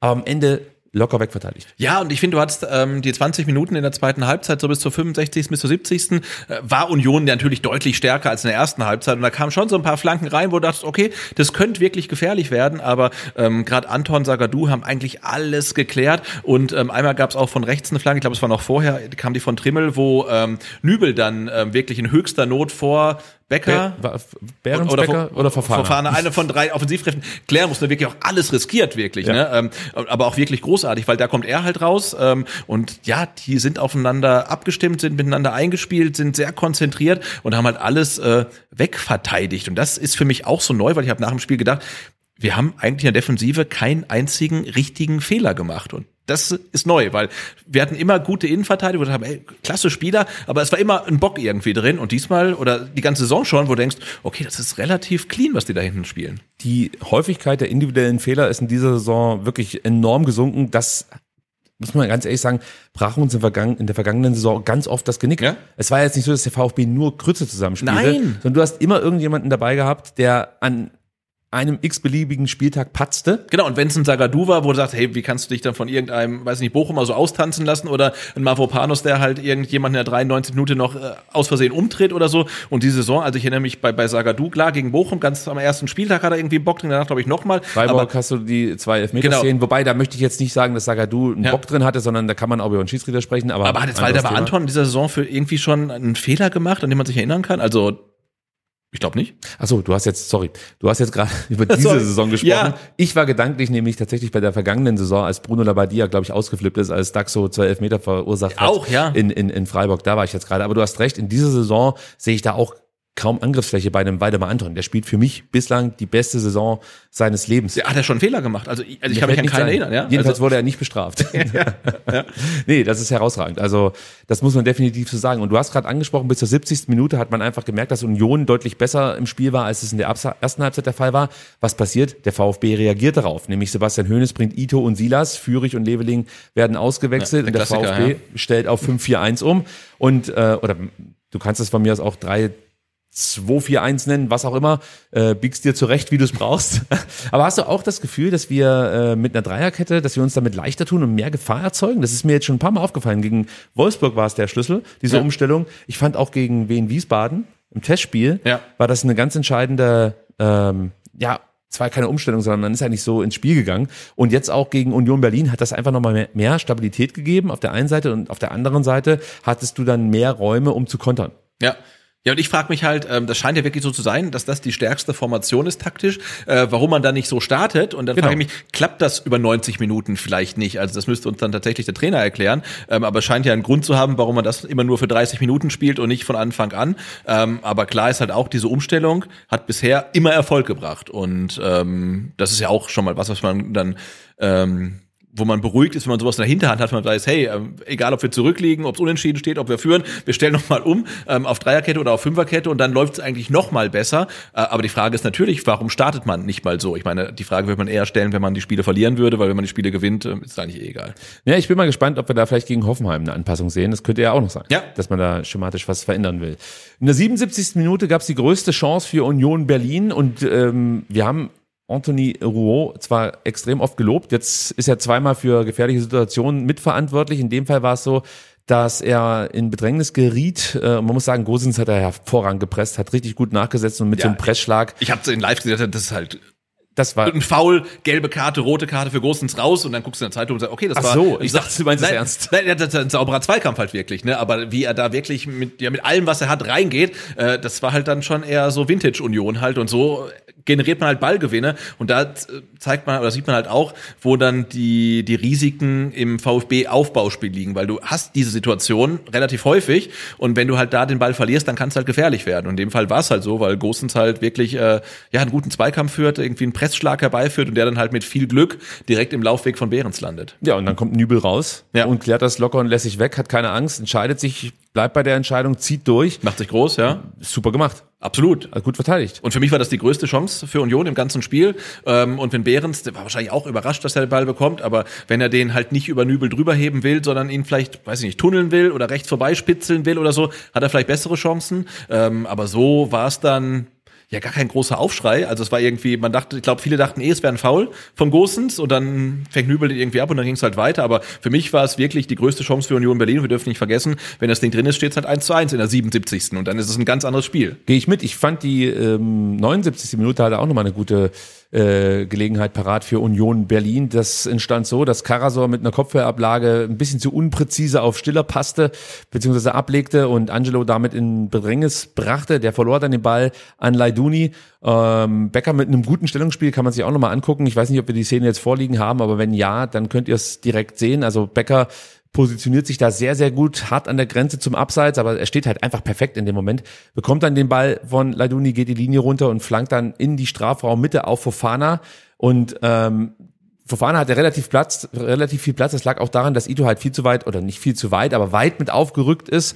Und deshalb ähm, konnte er praktisch diesen Abstand nicht mehr schließen zu Fofana. Und so kam der fast unbedrängt, muss man sagen, zum Abschluss, aber nur fast, denn auch da wieder Props an Daxo, der im richtigen Moment hat einfach noch Druck erzeugt und das war ganz wichtig, denn so hatte Fofana nicht die Zeit, um den Abschluss kontrolliert zu setzen. Auch Nübel, auch wieder gutes Torwartspiel, ja, entscheidet sich früh und richtig, ähm, dass er eben draußen bleibt und nicht zurückgeht auf die Linie. Das ist vielleicht der Unterschied zu Renault in der ersten Halbzeit gegen Seru. Ist nochmal eine andere Situation, Ja. aber äh, und auch Nübel entscheidet sich in dem Moment richtig gut, entschließt sich draußen zu bleiben und ähm, eben nicht zurückzugehen auf die Linie. Das, das war einfach die richtige Entscheidung in diesem Moment. Ja, ich dachte im ersten Moment, als ich so in Echtzeit gesehen habe, oh, das steht da so ein bisschen im Niemandsland. Wenn man da so ein paar Zeitlupen sieht, dann merkt man schon, okay, er ist relativ nah dran an Fofana, macht das Tor schon sehr, sehr klein. Ja. Ähm, und da, wo Fofana hinschießen will, da, da, da geht's eigentlich gar nicht mehr. Hätte die andere Ecke nehmen können. Ähm, aber das macht Nübel tatsächlich gut, ja. Und das ist halt immer das, wo man denkt, okay, der weiß, was er machen will. Ob das jetzt immer richtig ist, ist eine andere Frage. Aber er weiß, ich will raus oder ich will stehen bleiben. Aber es ist nicht so, dass er irgendwie raus, rein, irgendwo im Niemandsland steht, sondern nee, er hat, er weiß, was er machen will und zieht das halt durch. Und das ist immer besser, als äh, nicht zu wissen, was man machen will. Das ist das Entscheidende, was ihn so stark macht aus meiner Sicht. Er trifft eine Entscheidung und bleibt dabei. Genau. Und die muss nicht richtig sein. Also, das wird auch vorkommen, aber er trifft eine Entscheidung und zieht sie halt durch und das ist gut. Ja, das ist absolut gut und gut war auch die 81. Minute für Oh den ja. VfB Stuttgart, denn dann fällt das 2 zu 0. Entscheidend aus meiner Sicht war tatsächlich eine Klärungsaktion von Daxo ähm, auf der linken Seite gegen Fofana. Im Anschluss löst der VfB das dann wieder sehr, sehr gut. Stiller, Karasor spielen halt Mio frei, der wieder auf links viel Platz hat. Also der, der aus Union-Sicht rechte Halbraum, der war dann äh, ab Mitte der zweiten Halbzeit irgendwie verwaist. Also das wurde nicht gut verteidigt. Und Enzos Pass auf Undaf ähm, ja, rutscht dann, ich, ich weiß nicht, ob Dennis den noch berührt hat, aber ich glaube, der glaub rutscht nicht. an Dun Ja, Dennis ja, vorbei. beiden, ja. Ja, und auch an Diogo Late. Ähm, ich habe mir echt mal äh, beibringen lassen, wie man den Namen ausspricht. Ich, Ich hoffe, neulich. Union hat, hat, hat, einen, hat einen Tweet gemacht, wo man Sache, wo sie geschrieben haben, also nicht Leite und nicht Leute und Nee, nicht late. Löt, sondern äh, wie das englische Late. Genau, und, Ja. und vorne rum Diogo. Ja, Den Vornamen würde er mal weglassen. Na gut, dann Late. Also, auf jeden Fall, ähm, Ist für Late natürlich auch undankbar, undaffbar, weil er möchte halt in den Zweikampf reingehen äh, und, und, und Undaff kriegt den Ball halt nicht und er kriegt ihn halt auch nicht. Also den nehme ich tatsächlich raus. den nehme ich raus. Wenn ich nicht mit rausnehme, ist Gosens. Nee, weil der ent Fall. entscheidet sich halt für eine Grätsche und meiner Ja. Meinung nach ist das ein großer Fehler. Der macht genau wie, wie Alex Nübel, er entscheidet sich und zieht halt durch, aber es war halt die falsche Entscheidung. Ja, ich glaube, er war tatsächlich schon zu dem Zeitpunkt etwas müde. Ja. Also äh, ich könnte mir vorstellen, dass er sich dachte, okay, den Sprint gegen Silas verliere ich eh. Ja gut, wer, wer nicht? Ich Also, gehe all in und setzt die Grätsche, kommt nicht ran. Silas macht das dann gut, spekuliert hier auch gut, muss man Ja. sagen, dass er halt durchläuft. Ähm, den Ball dann an Doki vorbeispitzelt und dann mit Tempo Richtung Renault geht. Und da siehst du schon, technisch ist das nicht alles super cool. Da waren so ein paar Kontakte dabei, wo du dachtest, okay, das ist. Äh, Aber er ist trotzdem unstoppable. Ja. Also er geht halt komplett durch. Und Renault macht das auch ähm, überhaupt nicht so schlecht, ja. Also Nee. nur sie das macht's halt noch besser und täuscht dann diesen Schuss an. Das war wirklich großartig, nimmt das Tempo raus und finisht dann eiskalt. Und das war für mich eine extreme Weiterentwicklung von Ja. Silas. Weil Silas war früher der Spielertyp, der, der, blieb nicht stehen. Das war so Lauf, Forest, Lauf. Ja, Genau. Also mit dem Ball ins Tor halt, ne? Zieht voll durch. Genau, und das Tor war für mich tatsächlich ähm, so ähm, Vintage Silas äh, meets Seru Gerassi. Also es war der Silas, den wir kennen aus diesen Sensationstoren in der Aufstiegssaison gegen Mainz und gegen Augsburg, wo er übers halbe Feld läuft Ja. und dann irgendwie einen relativ schlechten Abschluss macht, der aber trotzdem drin ist. Und diese Schussfinte, also sorry, die hat er von, von Gerassi, das war so Großartig. abgeklärt, ne? Und die ist jetzt nicht so ausgeprägt, dass er halt Renault komplett ins Kino schickt, aber es reicht, dass Renault runtergeht und dann ist die Ecke komplett frei und da Ja. kommt er nicht mehr rüber. Und es hat, es war ein perfekter Abschluss und ich glaube, das war der beste Abschluss, den ich von Silas in der Bundesliga je gesehen habe, weil er war so eiskalt und vorher waren ein paar Ballkontakte nicht sauber, keine Frage, aber Ja, ja. er hat so viel Tempo, das ist halt gerade egal. Aber ich bin ehrlich, ich dachte, als ich das Tor das erste Mal gesehen habe, dass es nicht absichtlich passiert ist. Für einen kurzen Moment dachte ich, ob das Absicht war, aber inzwischen bin ich er mir wäre er wär, er wär 100% gestolpert. bin mir 100% sicher, es war Nee, Absicht. es war Absicht, ja. Es war absichtlich. Und das ist eine Weiterentwicklung tatsächlich. Ja, Also- und auch dieses, diese, Temp, dieses, diese Tempoverzögerung. Ja. Das ist entscheidend, weil Silas sich sonst gar nicht richtig konzentriert hat beim Abschluss. Ja. Der ist mit Vollsprint auf den Torwart zugerannt und, und hat ihn irgendwie aufs Tor geschossen. irgend, er versucht einen Ball zu treffen und im besten Fall geht er Richtung Tor. So. Ja. Und dann musst du froh sein, wenn Silas einfach vom Fangnetz des Tors aufgehalten wird, sonst kommt er in Obertürkheim raus. So. Und in dem Fall war es so, dass er wirklich überlegt abgeschlossen hat, Ja, das eine, und wie gesagt, das Tempo ein bisschen rausgenommen hat, äh, sich ein bisschen mehr Zeit genommen hat für den Abschluss. Und das ist eine extreme Weiterentwicklung. Und wenn er sich das beibehalten kann, dass er da Mhm. klar bleibt vor dem Tor, ein bisschen Tempo verzögert, dann ist Silas eine unglaubliche Waffe. Ich Ja, sag vor allen, jetzt, Dingen, vor allen Dingen als Einwechselspieler. Also ich glaube, aktuell ist er wirklich als Einwechselspieler wertvoller als als Starter, weil wenn du ihn halt bringst gegen Mannschaften, die schon ein bisschen müde sind, ne, Stichwort Gosens, ähm, ist er halt eine komplette Waffe. Und wenn er dann noch effizient ist, dann ähm, ist das halt einfach ein Riesenfund für den VfB. Und was ich halt so schön fand, äh, in den letzten Spielen ähm, hat man ja schon gesehen, dass er immer so ein bisschen mit sich gehadert hat, weil gegen, gegen, gegen Wolfsburg war es der Abschluss, äh, der ihm nicht gelingt und dann macht äh, Girassi das Tor gegen Köln, trifft dann Pfosten, Undaf macht das Tor und er hat sich so gefreut, was ich noch schöner fand, dass sich die Teamkameraden so mit war ihm gefreut haben herausragend, und ja. dann ein Sagadu, der zu der Zeit, glaube ich, ausgewechselt war, mit irgendwie Eisbeutel am Oberschenkel dann noch angerannt kommt und auch, glaube Gerassi und sich alle mit ihm freuen, das, das fand ich halt überragend. das war mit die sü süßeste Szene des Spieltags, muss ich wirklich sagen, Ja. weil du siehst es und du freust dich einfach für Silas und du merkst, wie sich alle mit ihm mitfreuen. Das ist so toll einfach zu sehen Ja. und, und es tut ihm so gut und ich könnte mir vorstellen, dass das so ein Stück weit vielleicht auch eine Blockade jetzt löst. Absolut. Ja. Und er brauchte das Tor äh, wirklich dringend, finde ich. Und man darf auch nicht vergessen, also ich glaube, in dem Fall war es nicht Leveling, weil der war ausgewechselt, aber Undaf war auch mitgelaufen. Also auch der wäre noch frei gewesen. Er hätte auch noch überlegen können. Ja, der hat dann ja kurz danach sein Tor bekommen. Ja. Lass uns da drauf blicken. In der 88. Minute fällt dann das 3 zu 0 durch Dennis Undaf und das ging eigentlich auch schon wieder mit Undaf los, denn obwohl der schon relativ platt, platt wirkte, setzte der nochmal richtig gut nach gegen Diogo Late, ähm, hat gut gepresst in dem Moment, Late löst das dann sehr, sehr schlampig, unsauber, spielt Ja. halt einfach den Ball weg und Karasor in die Aber Beine. muss ich kurz einhaken. Ich finde es brutal, dass der VfB in der 88. Minute noch so Union presst. Du führst 2-0, also das Spiel ist, ist durch. Union war nicht mehr auf dem Platz eigentlich. Ja. Und trotzdem ähm, presst du die halt noch so, so derbe, dass sie halt wirklich im eigenen Drittel den Ball verlieren. Die sind immer mutig. Die sind immer mutig. Egal wie steht, egal zu welchem Zeitpunkt, sie sind mutig, sie spielen genau, sie versuchen von sich selbst immer wirklich die beste Performance in diesem Moment abzurufen. Das finde ich so beeindruckend. Da Ja. lässt keiner nach. Und man hat auch das Gefühl, wenn irgendeiner in der Mannschaft merkt, jetzt lässt gerade einer nach, dann gibt's da aber auch sofort das Kommando. Ja. Und dann wird der aufgerüttelt. So. Und das ist so ein geiles Gefühl, wenn du eine Mannschaft über 90 Minuten siehst, die immer alles rausholt. Wirklich, ich weiß, es ist eine Floskel, aber die wirklich immer alles raushaut. Ja. Das ist so krass. Und du hast bei Undaf einfach gemerkt, der ist eigentlich platt. Und trotzdem weiß er, meine fucking Aufgabe ist es, jetzt den Spieler anzupressen. Und dann macht er das. Und der ist auch platt. Und nur deswegen spielt er diesen Wotzpass da zurück, die, die, wirklich diesen Arschlochball. Und äh, Karasor fängt das Ding ab, leitet damit im, im Endeffekt den Angriff ein. Stenzel, der eingewechselt wurde, ist auch wieder Über- beteiligt. Überhaupt das Tor. Ich meine, Undaf, Stenzel und Jong. Also die, die Und Stiller, Und Stiller. Aber ich meine, drei Einwechselspieler sind Ja, für das Tor ja. hauptverantwortlich. Ne? Stiller muss ich nur auch wieder äh, Ja. mit reinnehmen, weil Der spielt den Pass halt- raus Ja, auf- und das ist rechts, ne? genau das, was Stiller so geil macht. Der macht überhaupt nichts Spektakuläres, aber immer alles, was er macht, ist richtig. Ja, und vor allem wir sehen, wenn wir auf dem Fernseher gucken, wenn Stiller den Ball hat, guck mal, der Jong, der ist doch rechts komplett frei. Ja. Aber er ist der, der Typ, der halt sieht, okay, der ist ja rechts komplett frei, den spiele ich mal an. Und, ähm, und ja, und auch äh, Jong läuft dann, glaube ich, in, in Union 16er, hat auch wieder noch mehr Zeit als Rouault. Äh, Undaf ist komplett frei. Silas ist am zweiten Pfosten komplett frei. Und meine Theorie ist ja, äh, der VfB hat ja in den grünen Trikots gespielt, äh, dass die Stürmer dann im Strafraum unsichtbar werden. Weil, Das also für sein. Union zumindest, da, da hat ja niemand mehr irgendwie Das- Gegenspieler markiert. Das kann sein. Also zumindest waren für mich die Unionsspieler unsichtbar zu diesem Zeitpunkt, weil das war völlig absurd. Also im Strafraum, du hast es gerade beschrieben, da stand ja nicht nur Dennis Undaff völlig frei, sondern auch noch andere VfB VfB-Spieler hatten keine Gegenspieler. Also es war fast schon eine Kunst, unsere Spiele nicht zu decken, muss Ja. man sagen. Also komplett absurd. Es gab irgendeine äh, Einblendung, ich weiß gar nicht, ob ich die von der DFL bekommen habe oder ob ich das ähm, in der Sportschau gesehen habe. Da hat man so einen Kreis um Undaff rumgezogen, wie viel Platz er zum nächsten Gegenspieler hatte. Das waren 5,10 Meter. Zehn. Ja. Nee, 4,10 Meter. Zehn. Pardon.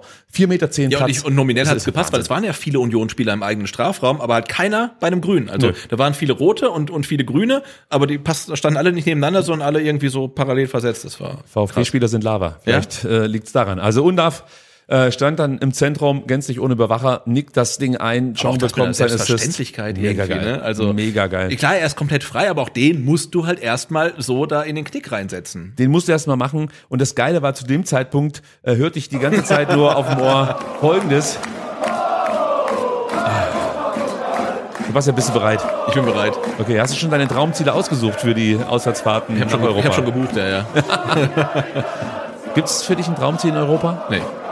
Was? Nee. Osteuropa. Nee? Weiß ich Lieber ins Warme? Oder England? Nee, komm. Weiß ich nicht. Bratislava, So die ganz harte Tour. Ljubljana. Und äh, Ursi Ceni. Ich glaube, die spielen nicht mehr europäisch, oder?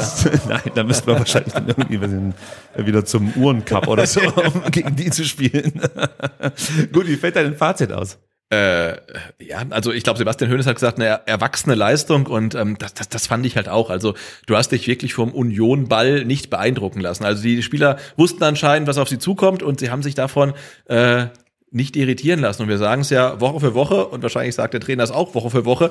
Sie spielen, sie wissen, was sie spielen wollen. Sie spielen halt runter und sie lassen sich nicht beeindrucken. Nicht von, nicht von Wolfsburg Rückstand, nicht von Darmstadt Rückstand, nicht von Köln und nicht mal von Union Berlin. Und ich meine, klar, Union Berlin hat jetzt vermutlich nicht gerade seine beste Phase, aber ähm, also ich fand das schon beeindruckend. Also, dass Ja. du halt aus der ersten Halbzeit rausgehst, ohne dass Union Berlin auch nur den Hauch einer Chance gehabt hast. Du hast eine halbe Chance gehabt, machst das Tor draus ähm, und, und dann auch die, die Druckphase der Unioner. Und ich finde, 45. bis 65. hatte Union so ein Stück weit die Druckphase, da kamen viele Flanken rein. Du hattest ein paar Szenen, die du halt wirklich klären musst. Hat man alles souverän geklärt und dann schlägst du halt eiskalt zu und machst dann auch aus relativ wenig Chancen, einfach drei Tore, weil viel mehr Chancen als die, die wir jetzt besprochen haben, die zu Toren führten, gab es für den VfB auch nicht, aber du bist halt gerade unfassbar effizient und spielst halt erneut zu null. Und beides sind Qualitäten, die haben wir beim VfB einfach lange nicht gesehen. Und deswegen ist mein Fazit halt natürlich überragend, vor allen Dingen, weil du halt zum allerersten Mal gegen Union Berlin in der Bundesliga gewonnen hast. Ich habe es vorhin schon gesagt. Der VfB gewinnt die Spiele, weil sie besser Fußball spielen, nicht weil sie irgendwie die glücklichere Mannschaft sind. Und der VfB hat einen Plan A, der VfB hat einen Plan B und wenn es sein muss, hat der VfB auch einen Plan C. Und was noch viel wichtiger ist, Sebastian Hoeneß hat dieser Mannschaft beigebracht, mit Widerständen umzugehen, Geduld zu haben, an die eigene Stärke zu glauben, auch wenn es mal nicht so läuft, die Ruhe zu bewahren. Und das überträgt sich jetzt auch auf uns, weil wir merken, wie ruhig die Mannschaft ist. Und die beeindruckt uns zwar damit, aber trotzdem wissen wir auch, ey, die können immer ein Tor schießen, das ist das eine, ja, und wir haben halt nicht jedes Mal Schiss, dass irgendeiner jetzt, weiß ich nicht, über den Ball fällt, sorry Pascal, aber normalerweise passiert das nicht mehr. Ähm, Und das, das ist so unglaublich gut. Und auf der anderen Seite merkst du auch richtig, wie alle wirklich ihr Maximum abrufen, weil sie auch die Gewissheit haben, hey, wenn ich nach 60 Minuten nicht mehr kann, kommt was von der Bank und das verspricht auch nochmal Qualität. Ja. Und das wurde erarbeitet unter Sebastian Hoeneß in Rekordzeit. Ja, und Wahnsinn. Du, du wirst den VfB und Sebastian Hoeneß, da lege ich mich fest, nicht einfach dechiffrieren. Das ist mehr als einfach nur ein System, das gerade mal funktioniert. Der VfB hat mehrere Systeme, die funktionieren, mehrere Ansätze, mehrere Spieler die man unterschiedlich einsetzen kann. Sie sind sehr facettenreich und ich bin wirklich positiv gestimmt, was diese Saison angeht. Ja, ich Ja. möchte jetzt nicht rumspinnen und von Champions League oder sonst irgendwas reden. Darum geht's ja gar nicht. Nein, und natürlich wird der VfB auch Spiele Obwohl- verlieren und Moment. Ja, komm, ja, wahrscheinlich schon, aber Also, komm, scheiß drauf. Man muss auch Ziele haben im Leben.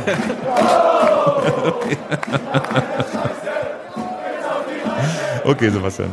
Nein, und natürlich wird der VfB auch so, so gut, wie er jetzt unterwegs ist, auch äh, äh, Spiele verlieren. Ähm, und auch wenn er gut spielt, wird er vielleicht Spiele verlieren. Vielleicht komplett unverdient. Ja. Vielleicht auch in Heidenheim, was weiß der nicht. Aber es macht halt einfach Spaß, der Mannschaft gerade äh, zuzugucken. Und äh, die Punkte, die man jetzt auf dem Konto hat, das sind unfassbar viele für unsere Verhältnisse. Die, die, die nimmt uns halt keiner mehr. Also auch wenn Girassi jetzt ausfällt, die Punkte, die er uns mit seinen Toren aufs Konto geschossen hat, die nimmt uns auch keiner mehr. Und deswegen ist es halt einfach eine Saison, in, in die man halt relativ äh, entspannt einfach mal reingehen kann. Ja. Das ist so, so schön. Ja, und wir Fans, wir, wir müssen das einfach genießen und wir genießen es ja auch. Also Ja.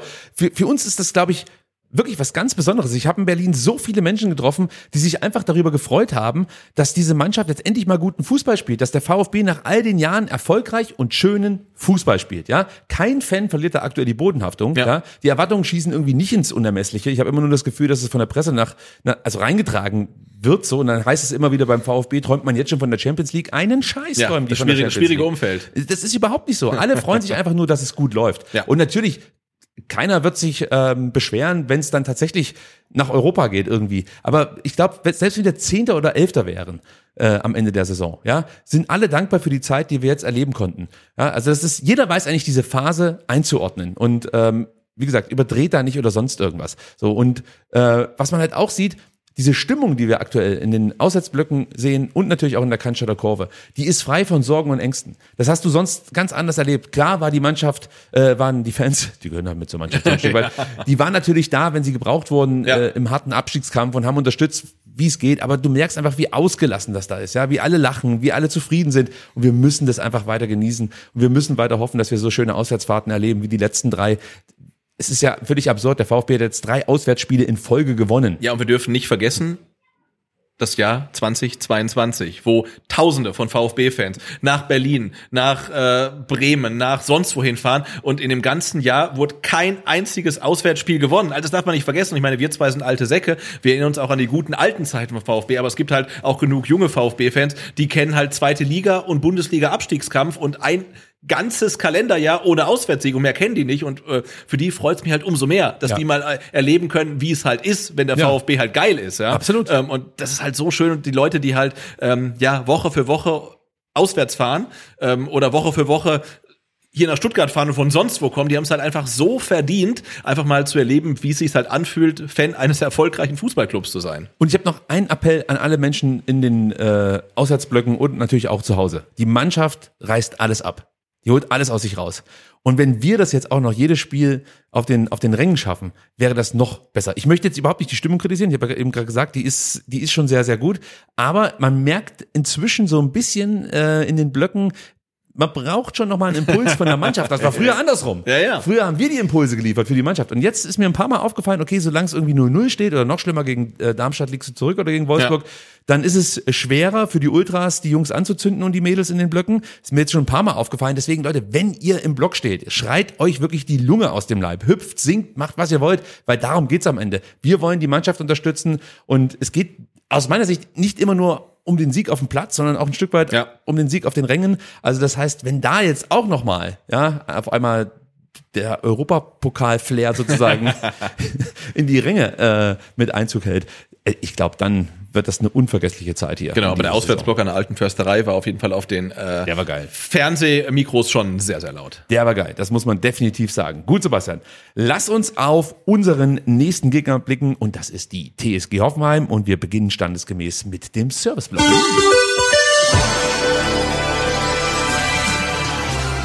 Ja, Sebastian, es wird Herbst, es regnet, es windet und das bedeutet für VfB-Fans schwere Zeiten. Denn, Sebastian, auf was muss man am kommenden Samstag besonders achten? Ja, der VfB hat heute seine Service-Infos rausgegeben und es sieht so aus, als ob das Wetter nicht besser werden wird, denn auch hier regnet es jetzt gerade draußen und auch am Samstag, wenn der VfB im ja, Spitzenspiel gegen Hoffenheim antritt, könnte es regnen und ähm, manche von euch haben es schon gemerkt, also wenn das Handy-Display nass wird, funktioniert es nicht so richtig gut mit dem Scannen des Codes und das gleiche geht natürlich für Papiertickets, äh, die sich dann einfach auflösen, wenn sie im Dauerschiff dann sind. Also äh, falls es regnen sollte, dann seht einfach zu, dass euer Ticket äh, einigermaßen trocken bleibt, weil sonst kann es einfach beim Einlass zu Verzögerungen äh, kommen. Und die wird es wahrscheinlich sowieso geben, weil am Eingang D2, ich glaube, es ist meiner, hinten beim Karl-Benz Center, Genau. äh, da wo es zu Block 47 geht, ähm, da werden nach wie vor die Drehkreuzanlagen erneuert und da ist wieder Handscan Anmeldevorgang angesagt. Okay. Ich war beim letzten Mal nicht da, ich weiß nicht, wie lange es dauert, ähm, aber ihr könnt natürlich ähm, auch jetzt wieder einfach über D3 reingehen, das ist beim PSV. Da bin ich gegen Darmstadt reingegangen und da stehen, glaube ich, dann vor dir maximal fünf bis acht Leute, also das ist halt komplett gechillt.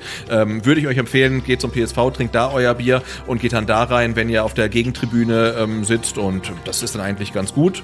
Und ähm, ansonsten, ja, wie immer, kommt relativ zeitig. Ähm, die S-Bahnen haben aktuell auch immer mal wieder Probleme, also Ja. vielleicht lieber eine halbe Stunde früher ähm, losgehen. Ähm, und wenn das Wetter einigermaßen doch okay sein sollte, gibt's in Parkhaus P5 wie immer die 400 kostenlos und überwachten Fahrradstellplätze. das einzige Kontra da ist, ihr müsst euer Rad eine Stunde nach Abpfiff abholen. Also wenn dann der VfB wieder gegen Hoffenheim auch alles abreißt und ihr noch im Block ewig feiern wollt, dann wird's schwierig. Ähm, insofern, also eine Stunde nach dem Abpfiff müsst ihr euer Rad geholt haben. Aber sonst der Service ist super, kostenlos. Ihr gebt euer Rad ab, ähm, lasst eure Handynummer da. Falls ihr euer Rad dann doch nicht abgeholt haben solltet, werdet ihr angerufen, kriegt einen Chip, ähm, könnt auch einen Rucksack da lassen. Also ich habe das jetzt schon ein paar Mal gemacht. Das ist wirklich ähm, top.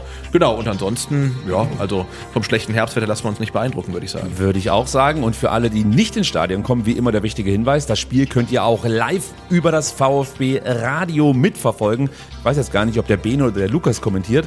Ich weiß nur, es wird emotional, es wird geil und ähm, wahrscheinlich werden sie viele Tore zu bejubeln haben. Die Übertragung beginnt wieder 15.15 Uhr. Der Link vfb.de slash radio findet ihr auch nochmal in den Show Notes. Und ähm, ich würde jedem ans Herz legen, sich das einfach mal auf die Ohren zu geben. Sebastian, du hast ja gesagt, du hast es erneut getan und hast es nicht bereut. Absolut nicht. Also ich war ja noch in- auf der Waldau und habe das U21-Spiel geguckt äh, und habe dann halt ja die erste halbe Stunde ähm, dann äh, mir den Bene angehört, wie er halt ähm, das Spiel in Berlin äh, kommentiert und es war gut. Also man wird gut informiert und man kriegt halt Emotionen mit. Das ist ja das Schöne. Das ist es. Emotionen gibt es auf jeden Fall am Samstag, das haben wir gerade schon klären können. Und es gibt einen Rückkehrer. Pellegrino Matarazzo kommt zurück nach Stuttgart. Das zweite Wiedersehen, wir erinnern uns, am 34. Spieltag. ja, das war nicht ganz so erfolgreich. Ja, für die einen so, für die anderen so, Ja. sag ich mal. Aber, aber äh, für den VfB, ja, äh, hätte es besser laufen können. Man hätte sich die Relegation ersparen können. Jetzt, wie gesagt, kommt das Aufeinandertreffen ähm, in diese Saison zustande. Und äh, wenn man so guckt, Hoffenheim startete richtig gut in die Saison. 15 Punkte aus acht Spielen. Ich glaube auch für die der beste Saisonstart der relativ kurzen Historie. Ja, das nehme ich nicht ernst. Aber 15 Punkte aus acht Spielen sind definitiv mehr, als ich mir von der TSG erwartet habe. Das Torverhältnis von 17 zu 14 zeigt dann aber auch, dass Hoffenheim vielleicht etwas besser dasteht, als sie eigentlich spielen. Also von den Top 6 Teams haben sie äh, das schlechteste Torverhältnis. Ähm, alle anderen Top 6 Teams können da mit besseren Tordifferenzen ähm, aufwarten. Ich weiß nicht, ob du das gesehen hast. Bayern plus 19, Leverkusen plus 18 und natürlich der VfB plus 17. Muss man an der Stelle auch mal Ja, ich gucke ja eigentlich nur auf die Statistik, äh, welche Mannschaften mehr Tore geschossen haben als Seru Girassi. Und? Ich Wie sieht es da bei Hoffenheim ja, aus? Ja, ich weiß es gar nicht. Ja, warte mal, mit, was haben sie? Sie haben drei 14? mehr. Ja, dann haben sie mehr. Ja, naja, das Ja. wird Knapp, knapp. Ja, das wird knapp auf jeden Fall. Der hätte natürlich noch diese äh, restlichen, er hätte einen Viererpack ja, schnüren müssen. natürlich. Dann bei Jana mal nachfragen können. Bei Jana Beustein, die weiß ja, wie es geht. Gut. Ähm, krass ist allerdings, dass ähm, die Hoffenheimer eine enorme Auswärtsstärke haben, Mhm. Sebastian. Da ist mir richtig schlecht geworden, als ich das gesehen habe, denn ähm, das sollten wir definitiv nicht unterschätzen. Ähm, klar, die Gegner, gegen die sie spielten, die stammten alle aus der unteren Tabellenhälfte. Ähm, ich finde trotzdem muss man das anerkennen, dass Hoffenheim halt alle vier Auswärtsspiele gewonnen hat und kein anderes Team auswärts mehr Tore erzielen konnte als die TSG. Also Ja, und die Auswärtsspiele, klar, äh, Gegner aus der unteren Tabellenhälfte, ähm, unteres Tabellendrittel, ähm, aber sie haben auswärts gewonnen ähm, in Heidenheim, in Köln und zuletzt in Bremen. D das sind halt trotzdem keine leichten Auswärtsspiele. Also da ist schon auch Stimmung im, im Stadion und ähm, das haben sie alles relativ äh, souverän gemacht und ja, sie haben alle äh, Auswärtsspiele gewonnen, wa- was vielleicht auch daran liegt, dass wenn sie zu Hause spielen, meistens mehr Gegnerfans da sind als Heimfans. meinst du, das liegt daran? Eigentlich sind doch die Heimspiele auch Auswärtsspiele für Ja, Hoffenheim. eigentlich schon, ne? Komisch. Komisch, das ist wirklich komisch. Aber gut, äh, ich möchte hier nicht äh, Nein, will man nie machen. Gemeinheiten austauschen. Ich möchte dir viel lieber erzählen, was Hoffenheim auszeichnet, also auf dem Platz. Ja. Also sie haben ein sehr gutes Umschaltspiel, das kennen wir auch von Rino, als er uns hier trainiert hat. Sie haben eine hohe Qualität bei Schüssen aus der zweiten Reihe, dementsprechend müssen wir wieder den Rückraum absichern und es würde durchaus Sinn machen, wenn Atta nicht so offensiv agiert wie in den letzten Wochen.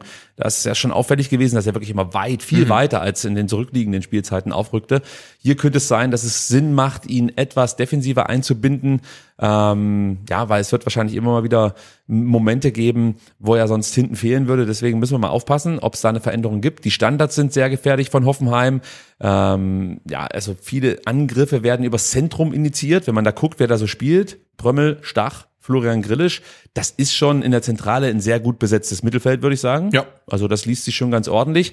Äh, dazu kommt die Laufstärke der drei genannten. Also du hast zum Beispiel einen Brümmel, der gegen Frankfurt 13,53 Kilometer abspulte. also das ist schon beachtenswert, muss man sagen. Äh, die Chancenverwertung ist sehr ordentlich. Insgesamt haben sie sich jetzt 44 Chancen herausgespielt, konnten davon 39 Prozent nutzen. Nur mal so als Vergleichswert. Der VfB kommt auf 48 herausgespielte Torchancen und äh, der VfB konnte 52,1 1 Prozent der Torchancen Das ist nutzen. auch komplett- kompletter Freakwert, oder? Er ist ein Freakwert und auch der Bestwert in der Bundesliga, das kann man noch mit dazu sagen. Äh, was man bei Hoffenheim vielleicht auch erwähnen sollte, ist, dass sie mit einer sehr hohen Intensität spielen und das hat man irgendwie so gar nicht auf dem Schirm, ja. Also man schreibt Hoffenheim dieses Attribut nicht unbedingt zu, aber Rino hat dem Team durchaus Men- Mentalität und Haltung verliehen. Das war ja etwas, was kritisiert wurde, bevor Matarazzo ähm, die Mannschaft übernommen hat, und das ist ihm tatsächlich gelungen. Also ich würde nicht sagen, dass es da Kovac-Vibes gibt. Also Kovac hat das ja, Ja. auch ein Stück weit mit, mit Wolfsburg geschafft, aber äh, er hat da definitiv einen anderen Spirit in die Truppe gebracht. Ja, und vor allem hat sich Rino Materazzo in, in, in in Sinsheim so eine Schlägertruppe zusammengestellt, weil ich habe mal geguckt, äh, äh, also es gibt halt der, der kleinste Spieler Ja. in der Startelf bei Hoffenheim vom letzten Spieltag ist Grisha Prömmel mit 1,84, ist der kleinste Spieler. Ja, okay. Und ähm, sie haben im Durchschnitt sind die halt einfach 1,90 groß. Und ähm, das wird wirklich äh, spannend, weil wenn du die, die ähm, Defensive anguckst, ähm, also Vogt ist 1,94, Brooks ist 1,94 und äh, Scholley, also nicht der Scholley, sondern der andere Scholley ist ähm, 1,92 und dann kommt noch ein Schaderabek, das ist der kleinste, sorry, mit 1,82 Meter. Also die sind halt schon relativ groß. Und unsere Offensive ohne Girassi ist halt verhältnismäßig klein. Undaf ist 1,79, ein Leveling 1,85 ist der größte. Ich glaube, Silas ist ähnlich groß. Ein Führig 1,81, ein Mio 1,74. Also ich glaube, mit hohen Flanken und Kopfbällen wird's vermutlich äh, nichts für ein VfB. Spiel mal flach. Flach spielen, hoch gewinnen. So. Also, würde ich sagen. genau, aber das wird spannend und ja, Hoffenheim hat sich tatsächlich zu einer Mannschaft entwickelt, die sehr, sehr physisch ist. Ja, absolut. Da gebe ich dir absolut recht. Das ist ja auch die Intensität, die ich gerade äh, be beschrieben habe. Und was äh, für mich auch noch interessant war, war, dass Rino ein Stilmittel aus Stuttgart übernommen hat, für das er bei uns durchaus kritisiert wurde. Und zwar sind das die langen Bälle. Natürlich Ja. macht das mit großen Spielern durchaus Sinn. Ich meine, schon- du hast vorne einen, einen Wout Weghorst, der ist 1,97 groß. So. Ja. Also, und es ist auch kein Zufall, dass Oliver Baumann am vergangenen Spieltag eine Vorlage lieferte. Also Hoffenheim. Genauso wie Jens Grahl übrigens, ne? Ja, mit langen Bällen. Ja. Absolut. Jens Grahl durfte mal wieder ran. Und hat gleich einen Assist geliefert. Ja. Ich glaube, das war sein zwölftes Bundesligaspiel, das er absolviert hat. Ich glaube, sechs hat er für Hoffenheim bestritten. Und jetzt für Frankfurt dann auch mal eins und direkt ein Assist. Assist, ja. Wahnsinn. Props gehen raus an Jens Grahl. Auf jeden Fall. Der Ultra auf der Bank. Ja. Ja, der VfB-Ultra auf der Bank, Ja. muss man dazu sagen.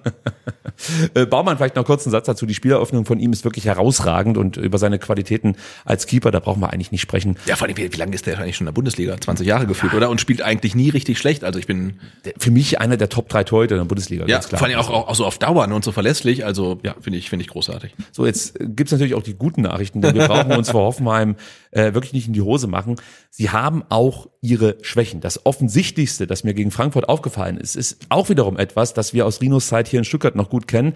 Man spielt dominant, ohne wirklich Gefahr zu entwickeln. Also konkret gesagt, unproduktiver Ballbesitz. Ja, wer kennt's nicht? Das war leider Gottes am Ende äh, so ein Stück weit das Problem von Pellegrino Ja. Matarazzo. Hoffenheim tut sich schwer gegen tiefstehende Gegner. Also es kann sein, dass wenn wir ähnlich uns ähnlich aufstellen wie schon in Berlin Mhm. und nicht so früh attackieren, äh, wie zum Beispiel gegen Mainz, dass uns das in die Karten spielen könnte. Ja, also das müssen wir mal gucken, wie der VfB das dann ähm, praktizieren wird. Und Hoffenheim, das muss man auch noch mit einbeziehen, ist anfällig bei Kontern. Ja, also auch das könnte uns wiederum in die Karten spielen, denn gerade wenn wir etwas tiefer stehen, haben wir im Umschaltmoment die Möglichkeit, das Tempo von zum Beispiel Silas oder Chris Führig ähm, zu nutzen. Hoffenheim hat keine besonders gute Zweikampfquote, also auch da kann man vielleicht ansetzen und mit einer gewissen Robustheit, die ja zum Beispiel auch ein Enzo Miro im Mittelfeld Ja. mitbringt, ähm, mal ein Zeichen setzen, wie man so schön sagt. Ja, und vor allen Dingen, wie du angesprochen hast, mit, mit Tempo, weil jetzt ein, ein Vogt und ein Brooks, das sind halt einfach zwei Schrankwände, Ja. aber besonders schnell und besonders flexibel sind die nicht. Und ich glaube, wenn da ein Silas oder ein Führig kommt und die einen guten Tag haben und ins Dribbling gehen, dann werden die beiden da schon Schwierigkeiten haben. Ja, und man hat es ja auch gesehen bei Brooks, der einen ganz rabenschwarzen Tag erwischt hat gegen Frankfurt. Ähm, und das schlägt sich übrigens nicht nur in diesem Spiel gegen Frankfurt nieder, sondern allgemein siehst du bei Hoffenheim, dass sie relativ, ja, viele individuelle Fehler machen. Auch das kennen wir aus Rinos Zeit beim VfB, haben wir ja vorhin erst drüber gesprochen. Ähm, und ich möchte ihm hier nicht allein die Schuld dafür geben, das möchte ich nochmal sagen, aber es ist schon interessant, dass es diese Parallele gibt.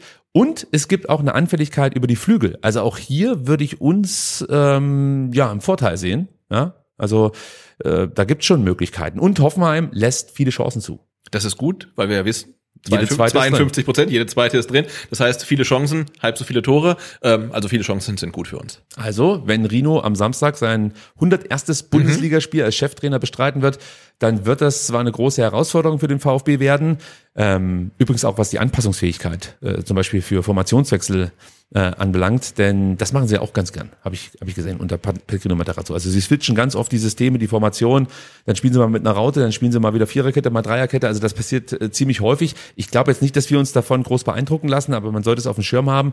Aber wie gesagt, wenn er hier auftreten wird und der VfB halt einfach wirklich wieder seinen seine Qualitäten abrufen kann, dann wird es Hoffenheim besonders schwer haben, hier überhaupt einen Punkt mitzunehmen. Da lege ich mich jetzt schon fest. Ist das schon arrogant eigentlich? Äh, nee, eigentlich nicht, finde ich. Denn äh, was wir noch nicht erwähnt haben, das macht mich relativ froh, ähm, Kramaric und Kabak sind nach wie vor nicht einsatzfähig. Das ist so, ja. Ist schon bestätigt gut, finde ich. Na, Ich weiß nicht, ob es bestätigt ist, aber wir haben ja ähm, geguckt, also es scheint, die scheinen im Aufbautraining zu sein. Also es würde mich wundern, wenn die auflaufen. Also ich habe kein Problem damit, wenn Osan Kabak nicht gegen uns trifft. Also alles gut, kann so bleiben. Lass uns auf die Players to Watch gucken und wir beginnen mit Maximilian Bayer. Ja, von dem, von dem habe ich gehört. Stürmer, ja, Stürmer. Hab ich Stürmer. gehört, ja? Ja, aber du hast von ihm gehört, aber trotzdem würde ich mal sagen, dass man über Maxi Bayer ähm, eigentlich viel zu wenig spricht und das liegt tatsächlich daran, dass er halt in Hoffenheim spielt, Ja. muss man sagen, so wie es ist. Und auch Er die nächsten Jahre noch, weil ich glaube, er hat jetzt äh, erst gestern verlängert. Ist absolut richtig. Er hat gestern bis 2027 verlängert. Es gab schon Anfragen oder beziehungsweise Scouts, wie es immer so schön heißt, von Brentford, von Everton und Liverpool, die sich wohl für ihn in, interessiert haben. Und jetzt hat man äh, mit Bayer verlängern können bis 2027.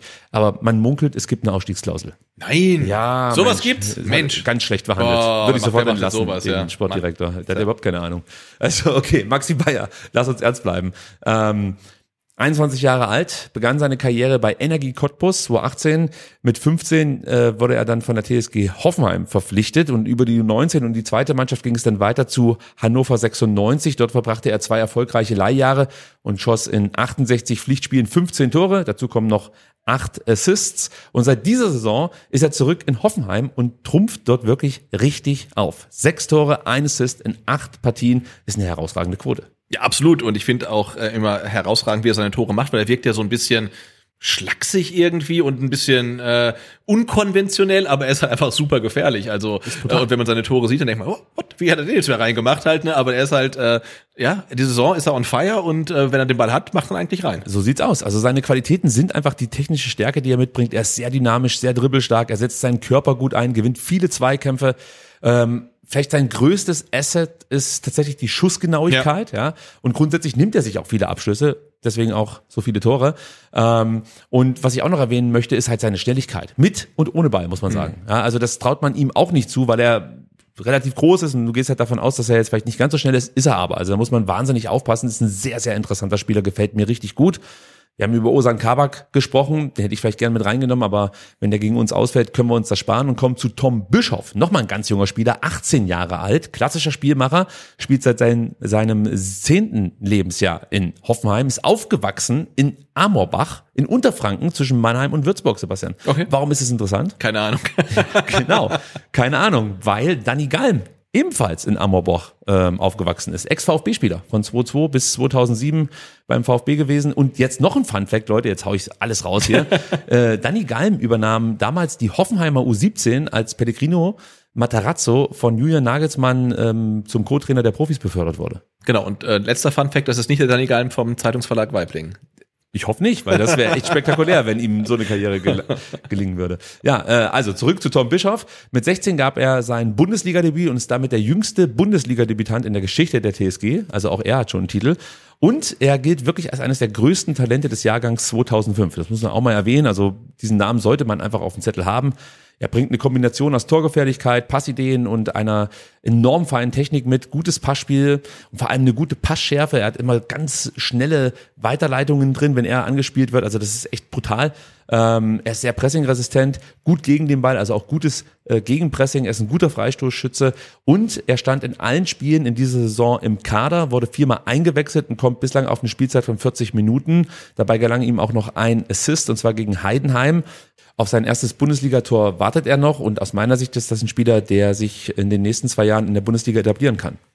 Ja, finde ich spannend, weil wir machen uns ja nicht lustig über Hoffenheim, aber Aber die haben schon eine gute Nachwuchsarbeit. Also muss, muss man sagen. Ne? Und wir, haben es ja auch schon ein paar Mal gehört. Äh, du wirst vielleicht morgen das nochmal mit äh, Thomas Krücken ansprechen. Also Mainz, Hoffenheim, Freiburg sind halt wirklich komplette Konkurrenten zum VfB, wenn es darum geht, halt einfach junge Talente Ja. in die NLZ zu bekommen. Und Hoffenheim hat da wirklich einen sehr, sehr guten Ruf, weil die einfach gut arbeiten. So sieht's aus. Und ähm, das muss man anerkennen, aber natürlich muss man auch immer im Hinterkopf haben, dass die finanziellen Möglichkeiten durchaus andere Absolut, sind. So, ja. Also gut, aber das ist vielleicht ein anderes Thema. Und Vielleicht- deswegen, wegen, anderer finanzieller Möglichkeiten, kann sich dann Hoffenheim auch einen Spieler für 11 Millionen kaufen. Und wir merken das erst jetzt. Genau, und zwar Anton Stach. also, also der übrigens 1,94 Meter groß ist. 1,94 Meter groß, 24 Jahre alt und sein Wechsel in diesem Sommer, davon haben wir gerade gesprochen, von Mainz nach Hoffenheim, der ging meiner Meinung nach komplett unter. Ja. Es ist niemandem aufgefallen. Es kann nicht an den beiden Vereinen liegen, aber egal. Äh, für 11 Millionen ist er von Mainz nach, nach Hoffenheim gegangen. Und ja, in, in Mainz gehörte er zu den Schlüsselspielern, muss man einfach so sagen, wurde dort sogar zum Nationalspieler. Dennoch würde ich sagen, seine stärkste Saison spielte er 2020, 2021 in äh, Fürth. Ja, also damals, damals sorgte er tatsächlich Ja. auch für den Aufstieg in die Bundesliga. Und Stach ist ein klassischer Box-to-Box-Spieler, der auf der 6 oder auf der 8 spielen kann. Ähm, und ich glaube auch, dass dieser Wechsel von Stach nach Hoffenheim uns ganz gut tat, denn ich behaupte, dass ohne den Wechsel von Stach nach Hoffenheim Angelo Stiller womöglich nicht freigegeben werden würde. stimmt, Also ja. das äh, auf, schon. auf, auf der ähnlichen Position? Ja, Okay. ja. also es sind ähnliche Spielertypen, ähm, auch wenn sie jetzt nicht unbedingt von der Größe vergleichbar sind, aber so von der Position kann man sie durchaus vergleichen. Und Stach ist halt so ein Staubsauger im Zentrum, viele Balleroberungen, fängt da wirklich enorm viele Bälle ab. Dazu kommt natürlich eine hohe Qualität im Luftzweikampf. Du hast es angesprochen, 1,94. Er hat ein gutes Passspiel, insgesamt ein sehr dynamischer Spieler mit großen technischen Fähigkeiten, ähm, die man vielleicht auch von einem 1,94 mal nicht unbedingt erwarten würde. Ja. Ist schon ein sehr, sehr interessanter Spieler. Eigentlich ein guter Transfer für Hoffenheim. Ähm, ja, also bin ich ein bisschen neidisch, muss ich an der Stelle gestehen. Aber wir haben Wir haben mit Stiller. jetzt auch nicht schlecht erwischt, muss ich sagen. Also, Das würde ich aber auch Bin sagen. da nicht ganz unzufrieden. Das würde ich aber auch sagen. Gut, dann schauen wir mal bei uns ins Lazarett, was sich da so getan hat. Und da ist ein bisschen was dazugekommen, muss man Mhm. sagen. Wir fangen mal an mit Fabi Bredlo, der jetzt am Samstag schon passen musste, weil er Hüftprobleme hat. Ja. Dann saß Flo Schock auf der Bank, oder? Richtig, Flo Schock sa- saß auf der Bank, weil Dennis Simon ebenfalls Probleme hat. Rücken, Hüfte, Am irgendwie so, Rücken. aber zieht sich auch ein bisschen, ne? Also, Richtig, richtig. Und auch nicht zum ersten Mal. Also da wird wahrscheinlich jetzt aktuell genauer untersucht. Ob Fabi jetzt am Samstag wieder auf der Bank sitzen kann, weiß ich nicht. Ähm, wir müssen einfach hoffen, Ja. dass Alex Nübel gesund bleibt. Ja, der hat sich, glaube ich, im Spiel gegen Union irgendwie mal, was war es, Oberschenkel oder so mal ein bisschen. Also äh, Daumen drücken. Aber man hat jetzt nichts gehört, deswegen Ja. gehe ich davon aus, dass da auch kein größeres Problem vorliegt. Dann Axel Sagadou, da haben wir vorhin auch schon drüber gesprochen. Der hatte auch ein paar Probleme gegen Union, trainierte gestern am Dienstag komplett individuell. Es sieht aber wohl so aus, dass er am Wochenende zur Verfügung steht. Aber es könnte natürlich sein, dass er nicht von Beginn an spielen Ja. kann. Das muss man auf dem Schirm haben. Gut, aber in der Defensive bin ich tatsächlich dann relativ entspannt. Ito saß nur auf der Bank äh, zum Beginn in, in Berlin. Also da, da hast du, glaube ich, noch die meisten Optionen. Sehe ich auch so. Wer definitiv ausfallen wird, ist Joscha Wagnermann.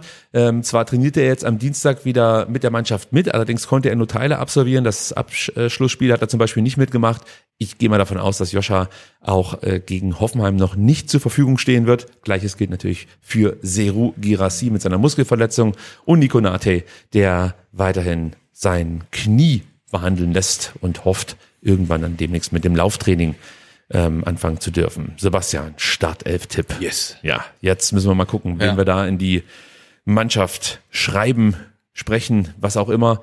Alexander Nübel im Tor, das ist, denke ich mal, die einfachste Position, die es zu besetzen gilt.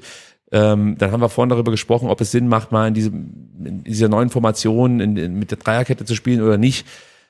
Ich weiß nicht. Sebastian Hoeneß ist sich bislang immer treu geblieben, Ja. hat immer auf Viererkette gesetzt. Ich gehe auch mal davon aus, dass wir gegen Hoffenheim erstmal so beginnen werden Ja, vier gewinnt. vier gewinnt, sehr gut. äh, die Frage ist nur, wer spielt. So, also Daxo, haben wir gesagt, ist ein Wackelkandidat. Weidemar Anton, den locken wir safe ein. Der Captain spielt, klar. Ja, würde ich auch sagen. Ito spielt auf links Okay. und Rouault spielt für mich auf rechts. Äh, ja, ja, also ich gehe mit. Die Frage Es sei denn, ist es sei denn, genau, Ja. Sagadu kann nicht spielen, dann spielt Roh für mich auch, aber halt innen rechts und ganz rechts spielt halt Stenzel.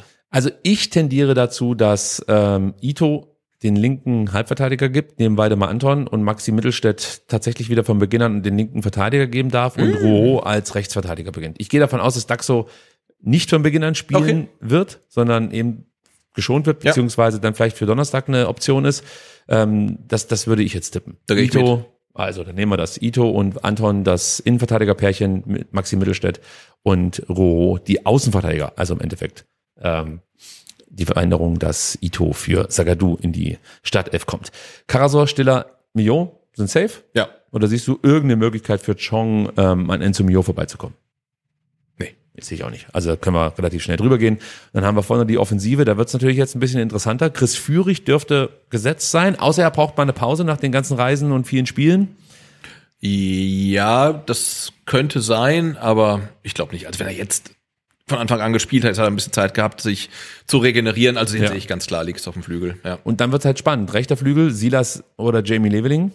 Und im Zentrum haben wir dann die Wahl aus Undav, Chong und unter Umständen noch Silas. Also ich würde sagen, ähm, Undav spielt äh, vorne als Neun und rechts sehe ich vielleicht sogar Jong.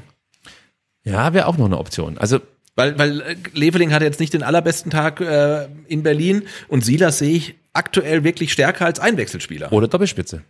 Oder du hast so einen Chong als falsche Neun dahinter, vorne Dennis Undav und spielst dann äh, mit Enzo Mio und Chris Führig, die die Halbräume besetzen. Wäre auch eine Möglichkeit. Ja. Da hast du natürlich einen zentralen Fokus sozusagen, aber wir haben ja mitbekommen, dass Hoffenheim auch ähm, diese Zentrale so als, als große Schnittstelle betrachtet und dann könntest du über außen mit Ito definitiv über die linke Seite noch mal ein bisschen was bewirken und du kannst natürlich einen Chris Führig auch immer rauskippen lassen. Ja. Also könnte auch sein. Also ich nehme Chong. Ja, lass mal Jong in den Startelf ähm, Ja. reinreden. Er hat es ja auch verdient. Was Ja. hat denn der für, ein Asi für Asien-Spiele gespielt? Ja. Also, das, Asienspiele, Sieger und auch, ich meine, jetzt in Berlin war er auch richtig gut, gleich präsent. Ja. Links wie rechts, äh, gute Vorlage fürs Tor, also, nee. angeschrieben, besser geht's nicht, Ja. würde ich sagen. Also, eingeloggt. Dann ist das unsere Startelf. Äh, Alexander Nübel im Tor, im Tor, Hiroki Ito und Waldemar Anton in der Innenverteidigung. Rechts verteidigt Anthony Rouault, links verteidigt Maxi Mittelstädt. Dann haben wir das Mittelfeld mit Atakan Karasor, Angelo Stiller und Enzo Mio. Und wir spielen dann mit Chris Führig, ähm, Wu Yong Chong und Dennis Undav in der Spitze, wie auch immer das dann Das sollen die unter sich ausmachen, Hauptsache angeordnet sie- wird, aber sie sie stehen auf schießen dem Platz. Tore, ja. ja. hoffentlich stehen nicht mehr als die gerade genannten auf dem Platz. So, Und nicht weniger, ja. das wäre auch gut. gut, dann kommen wir zum Dienstag. Das machen wir nur ganz kurz. Pokalspiel am kommenden Dienstag. Ja, 18 Uhr geht's schon los, ne? Also ähm, Obacht. nehmt früh Feierabend, nehmt euch einen halben Tag Urlaub, nehmt euch was ihr wollt, aber seid um 18 Uhr zum Anpfiff im Stadion. Ja, also ich denke mal, es macht schon Sinn, eine Stunde vorher da einzureiten, um ähm, wirklich pünktlich dann zum Anpfiff da zu sein. Ja, denn Und wie alle Spiele ist es halt ausverkauft, ausverkauft, ausverkauft natürlich. ich finde es trotzdem, das muss ich jetzt mal ganz kurz erwähnen, ich finde es schon schwierig, das so zu terminieren. Du darfst nicht vergessen, da kommen auch Auswärtsfans. Ja. Ja, also es ist halt eine Vollkatastrophe. Natürlich für Union-Fans ist es, und selbst für VfB-Fans, die vom Bodensee Ja. kommen, aus, aus Sigmaringen, also Gruß an den Elmar an der Stelle, ähm, es ist für alle, die ein bisschen weiter eine Anreise haben, ist eine Katastrophe. Ich meine, ich sitze im Büro in Cannstatt und mache dann halt um fünf Feierabend und fahre mit dem Rad rüber. Ja. Mir ist es egal, aber es gibt halt so viele Leute, die halt wirklich lange Anreise haben und für die ist halt 18 Uhr einfach scheiße. Ja, muss man so sagen, wie es ist. Dennoch, meine Frage an dich ist jetzt nicht, ähm, wird diese Anschlusszeit irgendwelche Auswirkungen auf das Spiel gegen Union haben? Ich frage mich, ob das 3 zu 0 an der alten Försterei irgendwie sich aufs Pokalspiel auswirken könnte. Was meinst du denn? Ähm, also ich glaube, äh, dass viel wichtiger ähm, das Spiel von Union jetzt am Wochenende in Bremen ist, weil äh, Union spielt gegen Bremen, die, das ist das Duell 15. gegen 14. Lustigerweise haben beide ähm, sechs Niederlagen, zwei Siege. Ich glaube, eine fast ähnliche Tordifferenz. Und ähm, für beide Trainer geht es meiner Meinung nach schon mehr oder weniger um ihren Job. Glaubst du wirklich, dass, dass äh, Urs Fischer bei einer Niederlage in Bremen schon wackelt? Nee, ja, wackeln, ja. Ja, okay. Ähm, und dann spielt er hier in Stuttgart und dann spielt er zu Hause gegen Frankfurt. Also da, da geht schon ans Eingemacht. Und ich glaube, für Ole Werner auch. Und das ist lustig, weil es eigentlich sind, äh, lustig in Anführungszeichen, es sind zwei Trainer, der hat in der letzten Saison gesagt, die werden nie rausgeworfen. Und jetzt haben beide Mannschaften doch eine äh, arge Krise. Ähm, und das ist für mich jetzt schon so ein Spiel, Bremen gegen Union, äh, das ist schon heiß, ne? Und wenn jetzt äh, Union ähm, das verliert oder nicht punktet oder nicht gewinnt in, in, in Bremen, glaube ich, dass deren Fokus dann schon eher auf Frankfurt ist als auf ein Pokalspiel. Meiner Meinung nach. Ich kann mir nicht vorstellen, sagen, jetzt haben wir zum ersten Mal gegen den VfB in der Bundesliga verloren zu Hause, jetzt müssen wir die unbedingt sofort wieder schlagen. Also ich glaube, die blicken dann schon eher auf die Bundesliga und auf das Spiel in Frankfurt, was dem VfB helfen könnte. Aber hey, es ist nach wie vor Union Berlin. Also insofern äh, glaube ich nicht, dass man jetzt von den Ergebnissen, die jetzt gerade oder vor dem Spiel noch ähm, dann auf der Anzeigetafel stehen, irgendwas draus schließen kann. Also meine Idee war, dass wir vor dem Spiel auf jeden Fall die ganzen Tore nochmal einblenden. Also Ja. das würde ich ja machen. So zehn Minuten vor Anpfiff einfach die drei Tore nochmal einblenden. Schön, ja. Das wäre vielleicht ein äh, guter Ratschlag an die Stadionregie an dieser Stelle. Und ich glaube aber auch, dass Union momentan eher mit sich selbst beschäftigt ist. Absolut. Die haben so viele Baustellen. Jetzt haben sie gegen Neapel verloren. Und auch Klar, das wieder unglücklich und da waren sie besser als gegen uns eigentlich, aber haben eigentlich ein relativ gutes Spiel gemacht, haben ein wenig zugelassen, und wieder nicht getroffen. wieder nicht getroffen. Und Keine war dann- Erfolgserlebnisse? Das, ich meine, wenn man das jetzt gegen Neapel auch als Heimspiel nennt, was glaube ich das vierte Heimspiel in Folge ohne eigenes Tor und das Tor von Neapel, das ist so ein Tor, wo du denkst, wow, Union Berlin bekommt so ein Gegentor, das kann doch nicht sein. Ne? Also ja, schwierig. Und dann hast du natürlich noch äh, atmosphärische Störungen. Ja, Jetzt. absolut. Die Geschichte mit Fofana, der den Handschlag mit Urs Fischer bei der Auswechslung ver verweigert hat. Dann gab's äh, im Vorfeld der Partie, ja, ich würde mal sagen, ein bisschen Unruhe durch Leonardo Bonucci, der vermeintlich Fabrizio Romano informieren lassen hat, ähm, darüber, dass er nicht ganz so äh, erfreut darüber ist, wie es aktuell für ihn in Berlin so läuft, dass er unzufrieden sei mit seiner Situation und ähm, am heutigen Mittwoch angeblich das Gespräch mit seinem Trainer suchen werde. Das gab es alles in den letzten Jahren in Berlin nicht, ja. Und Und hat das, sich Bonucci beschwert, dass er gegen VfB nicht spielen durfte. ja, natürlich. Wenn dann will er gegen die besten Mannschaften der Liga bestehen. Ja, der wollte halt gegen die besten Stürmer der Welt spielen. Absolut. Ja, und durfte es nicht. und Also, ich hätte es mir ja auch gewünscht für uns. ja, das, absolut, das Duell der Titanen, ja. Gerassi gegen Bonucci. Wie, wie toll wäre das gewesen? Also ich hoffe ja, dass Bonucci am Dienstag spielt.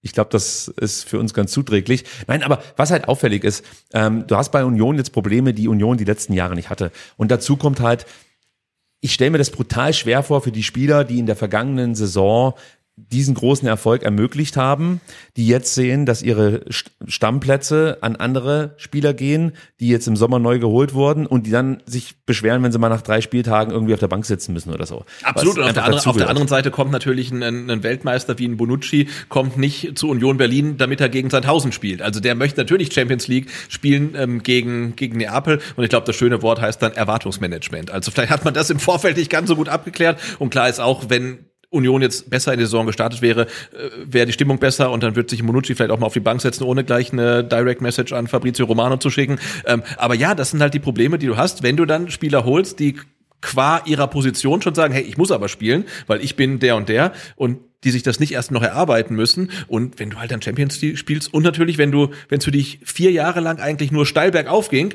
und jetzt zum ersten Mal nicht nur ein Plateau hast, sondern es geht halt steil berg runter. Also das stelle ich mir wirklich sehr, sehr schwierig für alle Beteiligten vor. Ja, aber hast du nicht das Gefühl, dass sich Union mit dieser neuen Transferpolitik so ein Stück weit die Teamchemie zerschossen hat? Ja, absolut. Aber Oder? wir haben ja im Vorfeld auch ähm, ähm, geredet, du spielst halt Champions League, du musst die Qualität im Kader ja stärken ähm, und, und, und wen holst du dann? Und das war, und ich finde, Robin Gosens aus meiner Sicht ist ein perfekter Transfer. Der, der passt zu Union Berlin. Ich habe das Gefühl, der wird sich auch mal auf die Bank setzen, wenn es sein muss. Der hat auch richtig gut performt, habe ich sechs Tore geschossen in der Ja. Bundesliga. Der passt perfekt dahin. Ähm, bei Volland und Bonucci habe ich da meine Zweifel. Und ist die Frage, wen holt man denn stattdessen? Weil du kannst ja keinen Kevin Behrens holen oder Kevin Behrens 2, wenn du jetzt Champions League spielst. Und wir haben ja drüber gesprochen, vielleicht wäre dann ein Mavropanos jemand gewesen, den man holt, wo man sagt, hey, der in der Bundesliga ist der gut. Oder ein Seru Girassi. Ja, Der genau. eine Ausstiegsklausel hatte, Ja. zum Beispiel im Sommer, die hätte man auch ziehen können. Ja. Ist natürlich dann auch nochmal vielleicht ähm, finanziell für Union ein bisschen schwerer, wobei natürlich auch eine Menge Kohle jetzt über die Champions League reinkommt. Aber ich finde schon, die Transferpolitik, ähm, ja, es ist nicht so ganz Union-like. Und wir haben auch vorhin drüber gesprochen, das muss man den Hörern vielleicht auch nochmal sagen, dass ähm, ich es zum einen im Stadion befremdlich fand, dass die Union-Fans das einfach so hinnehmen, ja, dass da gerade alles irgendwie im Bach runtergeht, dass man Spiele mehr oder weniger ohne Gegenwehr gegen den VfB Stuttgart verliert, den man früher locker im Sack hatte. Und ich weiß nicht, ob das so zuträglich ist für die aktuelle Situation, dass alle sagen, ja, mein Gott, wir sind halt Union und wir wussten ja, dass die letzten Jahre äh, eher eine Ausnahme waren. Und jetzt läuft's halt mal nicht mehr so, aber trotzdem kulten wir uns total ab. Also das könnte äh, einen richtig schlechten Verlauf nehmen für Union Berlin. Und ich hätte nichts dagegen, wenn es am Dienstag, So, ich, sagen, ich hätte nichts dagegen, sagst du jetzt. nein, ich hätte nichts dagegen, wenn es am Dienstag genauso weitergeht erstmal. Ja, nein, absolut. Also die, die haben wirklich an allen Ecken und Enden Probleme und dass man mal auf dem Feld nicht so gut performt, ist die eine Sache, aber diese atmosphärischen Störungen, die, die gab's halt nicht. Und äh, wenn, wenn du sagst, äh, dass man die Mannschaft halt abfeiert, auch wenn sie halt nicht liefert, also niemand will ja, dass die Mannschaft ausgepfiffen wird Nein, oder dass das man sagt, hey, gebt eure sagen. Trikots her. Ne? Also das ist ja die Mannschaft und Mannschaft und Fans müssen zusammenhalten, aber im Endeffekt ist natürlich äh, Leute, die für Geld Fußball spielen und für nicht wenig Geld Fußball spielen und wenn die halt acht Spiele in Folge verlieren, muss man halt sagen, hey Leute, also da muss ich auch nicht mehr klatschen. Ne? Das ist, ne, es Ja. geht noch, noch nicht mal so sehr ums Klatschen, sondern wenn halt offensichtliche Mängel äh, auftreten, Ja. dann kannst du die auch benennen. Und ich finde zum Beispiel auch völlig legitim letzte Saison, wenn Arminia Bielefeld eine scheiß Saison spielt und fährt nach Stuttgart und da fahren halt relativ viele Arminen-Fans mit und die verlieren hier 0 zu 6. dass die einfach nicht mehr da sind, wenn die Mannschaft vorm Block steht. Ne? Also das finde ich legitim, um der Mannschaft zu sagen, hey, wir sind einfach komplett unzufrieden mit Ja. euch. Ähm, und da muss ich nicht mehr stehen und noch klatschen und sagen, hey, toll, ihr habt zwar 0 zu 6 hier verloren, aber hey, super. Ja? Unsere Kurve hat das beste Banner mal geliefert für solche Situationen. Verdient euch diese Kurve. Ja. Und das musst du auch ein Stück weit spüren. Und äh, sorry, liebe Unioner, aber ich konnte das nicht spüren, als ich am äh, vergangenen Samstag bei euch im Stadion stand. Da hatte ich das Gefühl, dass da eine pomadige, etwas lustlose und überforderte Unioner Mannschaft auf dem Platz stand. Und gleichzeitig hatte ich auch ein Stück weit das Gefühl, dass es einfach innerhalb der Mannschaft irgendwie nicht stimmt. Ich weiß nicht. Also immer gehen die Köpfe runter. Die Und ich meine, wir, wir, wir, Warte, wir, warte, ganz kurz. wir, kennen das hier. Ja. Das, das meine ich. Also diese Anzeichen, ja, ne, dass irgendwas genau. nicht stimmt. Die Spieler stehen nicht zusammen, unterhalten sich nach Gegentoren, gucken, wie sie es besser machen können. Dann gibt's diesen obligatorischen Gang nach Schlusspfiff zur Kurve. Man lässt das über sich ergehen, beziehungsweise in dem Fall ist es vielleicht ganz wohltuend, vielleicht ist es auch total weird, ja, wenn du gerade halt nur drei auf die Fresse kriegst und dann stehen die vor dir und kulten dich total ab. So, keine Ahnung, wie man sich da als Spieler fühlt und vielleicht ist es einem auch komplett scheißegal, kann auch noch sein. Aber ähm, ich weiß nicht. Also irgendwie glaube ich, dass Union sich gerade selber unionisiert irgendwie auf irgendwie, also magische Weise. Aber gut, wir werden es am Dienstag miterleben, ob wir davon profitieren. Meine Frage jetzt an dich. Also wenn man jetzt so sich die Kader anschaut, könnte man ja davon ausgehen, Union mit dem Champions League Kader, dass Union der Favorit ist. Wie siehst du es denn? Ist der VfB der Favorit? Wir sind in jedem Heimspiel der Favorit. Das ge gefällt mir. Egal gegen wen? Egal gegen wen aus der Bundesliga. Aktuell. Ich meine, es steht halt nur. Nein, Stand jetzt. Also, Also außer gegen Leverkusen sind wir schon qua Tabelle immer Favorit. dann nehme ich das. Ja. Nein, ich würde schon, ich würde schon sagen, dass es eigentlich ein sehr ausgeglichenes Spiel werden dürfte. Ich gehe auch davon aus, dass es eine mega gute Pokalstimmung gibt. Da werden schon einige Union-Fans Ja. mit dabei sein. Was man nicht unterschätzen darf, sind die vielen Auswärtsfahrten, die sie jetzt hatten, auch mit der Champions League. Ich meine, du hast letzte Woche angesprochen, ne, dass die halt wirklich in so einem Modus sind, ähm, Spiel, ein Training Ja. oder Spiel regenerieren, Spiel, ich meine, die spielen gegen uns, dann haben sie jetzt gestern gegen Neapel gespielt, dann spielen sie jetzt dann in Bremen, Ja. dann kommt's Pokalspiel, dann kommt schon wieder äh, Heimspiel Frankfurt. gegen Frankfurt. Das ist halt ein brutales Programm einfach. Ja, Also da könnte es sein, dass zum einen äh, natürlich so ein bisschen die Ausdauer der Fans vielleicht schwindet, aber trotzdem gehe ich davon aus, dass die Hütte brennen wird. Unsere Kurve wird sowieso liefern. Ja. 18 Uhr Flutlicht. Es kann eigentlich nur geil werden. Flutlicht, Dauerregen, Fritz-Walter-Wetter, rote LEDs. Natürlich. Ja. Ich freue mich drauf. Ja. Ich freue mich drauf, Sebastian. Also, ähm, lass uns mal rüberschauen zu den Frauen, die liefern weiter ab. Am Sonntag gewannen sie mit 3 zu 0 in Neckarau. Du erinnerst dich, Das Neckarau? ist bei Mannheim. Habe ich was anderes gesagt? Nein. Ich wollte es nur mal einstreuen. Ich hab einen Schreck gekriegt. Aber das war das Team, das in der Oberliga Baden-Württemberg bislang noch kein Tor erzielen konnte. Und dabei ist es geblieben. Dabei ist es geblieben. Und der VfB Stuttgart, muss man sagen, spielte wirklich eine richtig gute erste Halbzeit. Die zweite Halbzeit war auch nicht schlecht. Vielleicht hätte man hier und da noch ein bisschen mehr Zielstrebigkeit an den Tag legen können und vielleicht auf das vierte, fünfte Tor gehen können. Aber insgesamt war das schon ja ein sehr überzeugender Auftritt der Frauen. Und wir lassen es uns natürlich nicht entgehen, euch die Tore zu zeigen. Jana Beuschlein trifft per Strafstoß. Und Nein, wir haben, die auch mal wieder getroffen. wir- wir haben jetzt, glaube ich, die Antwort, welche Ecke sie am liebsten anvisiert. Vielleicht auch nicht. Ah. Sie hat zumindest in die rechte Ecke geschossen, nachdem Anja Zelensky im Strafraum gefault wurde. Ähm, jetzt müssen wir mal darauf achten, sollte sie nochmal einen Elfmeter Mhm. schießen, davon gehe ich mal aus, dass es noch irgendwann der Fall sein wird, ob sie wieder in die rechte Ecke schießt. Dann haben wir das Rätsel schon lösen können. Direkt danach trifft Leonie Kopp. Diesmal bereitet Jana Beustein vor. Guter Pass von links in die Strafraummitte und dort setzt sich dann Leonie Kopp wirklich gut gegen ihre Gegenspielerin durch und macht den Doppelschlag perfekt, Sebastian. Und jetzt kommt Loreta Temay, macht das 3-0. Hast du es gesehen? Äh, Ja, eine Zusammenfassung. Also die braucht ja für ihren rechten Fuß wirklich einen, einen Waffenschein. Wahnsinn. Hatte schon im, im Heimspiel ähm, am letzten Spieltag äh, das überragende Tor geschossen und jetzt äh, schießt sie die Freistöße, weil der Chiara Marciniak äh, verletzt ist und deswegen ist sie jetzt halt wahrscheinlich Standardschütze Nummer eins und sie kann das mindestens genauso gut und das war schon ein richtig feines Tor. Wahnsinn. Also letzte Woche schon mit dem schönsten Treffer des Spieltags und diesmal setzt sie nochmal einen oben drauf. Ein Freistoß von halb rechts, 20 Meter Torentfernung Ja. würde ich ungefähr schätzen. Und äh, Loretta äh, legt den Ball wirklich rechts oben in den Knick. Besser kannst du so einen Freistoß nicht treten. Also das ist wirklich fantastisch. Und soll ich dir noch was verraten? Hm. Zur Feier des Tages haben wir Loretta jetzt hier in der Sendung. Wer kann das von sich behaupten? Nur VfB SDR. Wir hören uns an, was die Torschützin zu sagen hat. Und natürlich Heiko Gerber. Das Spiel war in der ersten Halbzeit, finde ich, sind wir gut reingekommen. Leider äh, in der zweiten Halbzeit nicht mehr so griffig gewesen. Er versucht, die schwierigeren Bälle zu spielen, statt vielleicht einfach die einfachen. Aber trotz allem, denke ich, können wir zufrieden sein. Wir haben drei Punkte geholt, wieder zu Null gespielt und das sind auf jeden Fall unsere Ziele, jedes Spiel aufs Neue zu gewinnen. Und deswegen bin ich natürlich umso äh, froh, dass das geklappt hat heute wieder mit einem Sieg. wir können zufrieden sein. Im Großen und Ganzen, das Ergebnis geht in Ordnung. Es war ein verdienter Sieg für uns. Trotzdem haben wir uns das Leben einfach äh, selber schwer gemacht, indem wir halt nicht in der Lage waren, heute das vierte, fünfte, sechste Tor zu machen. Wir hatten genug Chancen und so hatten wir jeden Spiel was mitnehmen, vor allen Dingen äh, was, was äh, die Zielstrebigkeit betrifft, auch ähm, ja, das, hier auch das vierte, fünfte, sechste Tor zu machen. Ja, also der VfB bleibt natürlich Tabellenführer und konnte sich zum ersten Mal in dieser Spielzeit einen Punktevorsprung erarbeiten. Ja, denn Sand 2 patzt, wenn man es so nennen kann. Also jeweils gewinnen sie nicht. Ja, genau. Also die haben Punkte liegen lassen gegen Tettnang. Die haben dort nur 2-2 gespielt und hey, äh, das ist schon eine Überraschung, würde ich sagen. Ja. Also eigentlich ging man davon aus, dass jetzt die beiden Mannschaften Seite an Seite durch diese Liga rasen und es dann im direkten Duell sozusagen untereinander ausmachen werden. Aber das war nicht der Fall. Auch Waldebene Ost, die ja die ganze Zeit Schritt hielten, ähm, haben Punkte liegen lassen. Die verloren sogar am sechsten Spieltag gegen den Hegauer FV. Äh, dort hieß es am Ende 0 zu 1 und genau dieser Hegauer FV gastiert am kommenden Sonntag an der Hafenbahnstraße. Wie immer wird die Partie um 15 Uhr angepfiffen und wir können wieder nur empfehlen, schaut vorbei, unterstützt die VfB-Frauen und hey, wenn ihr wirklich was Gutes tun wollt, holt euch die VfB äh, Frauen-Dauerkarte. Ja, auf jeden Fall. Was kostet die? Nicht viel. So, und das ist ein Argument, finde ich. Für, für Schwaben auf jeden Fall. Nee, und Hegau ist äh, Vierter in der Tabelle, also das ist ein richtig guter Gegner. Ja. Und auch nochmal so eine Standortbestimmung. Und ich glaube, wenn man Hegau jetzt auch noch hoffentlich souverän dann schlägt, ähm, dann sieht es echt ganz gut aus. Ja, also wir drücken die Daumen, ähm, dass diese Erfolgsserie erstmal nicht reißt. Das ähm, wäre ganz schön. Und Ja. Gönne ich den Frauen. Kommen wir zur U21 und somit zum Derby, Sebastian. Derby, ja. 9050 Zuschauer bedeutet Zuschauerrekord für ein Derby zwischen dem VfB 2 und den Stuttgarter Kickers. Bisher lag dieser Rekord bei 8100 Zuschauern im Jahr 2015. Du warst einer von den 9050 im Stadion.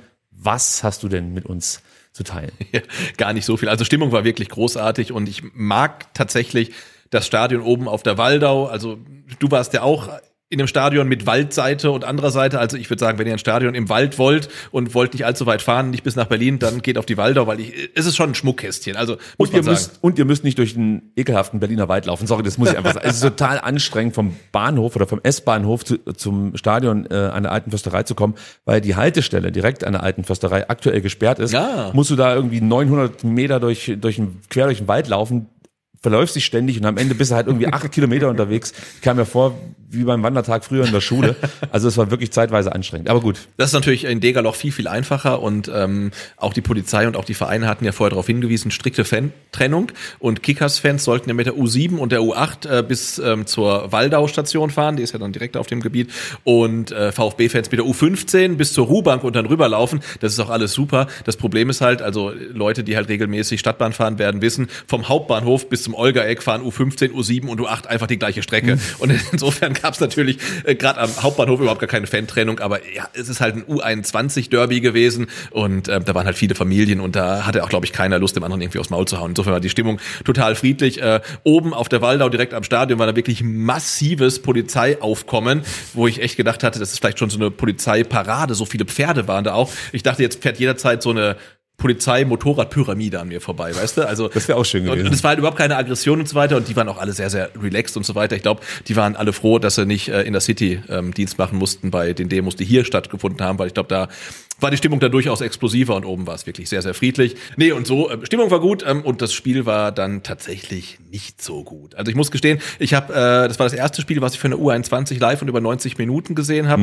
Und hättest du mir erzählt, ähm, dass das die beste Mannschaft ist, also die Mannschaft ist, die die beste Offensive der Liga hat, ich hätte es dir nicht geglaubt.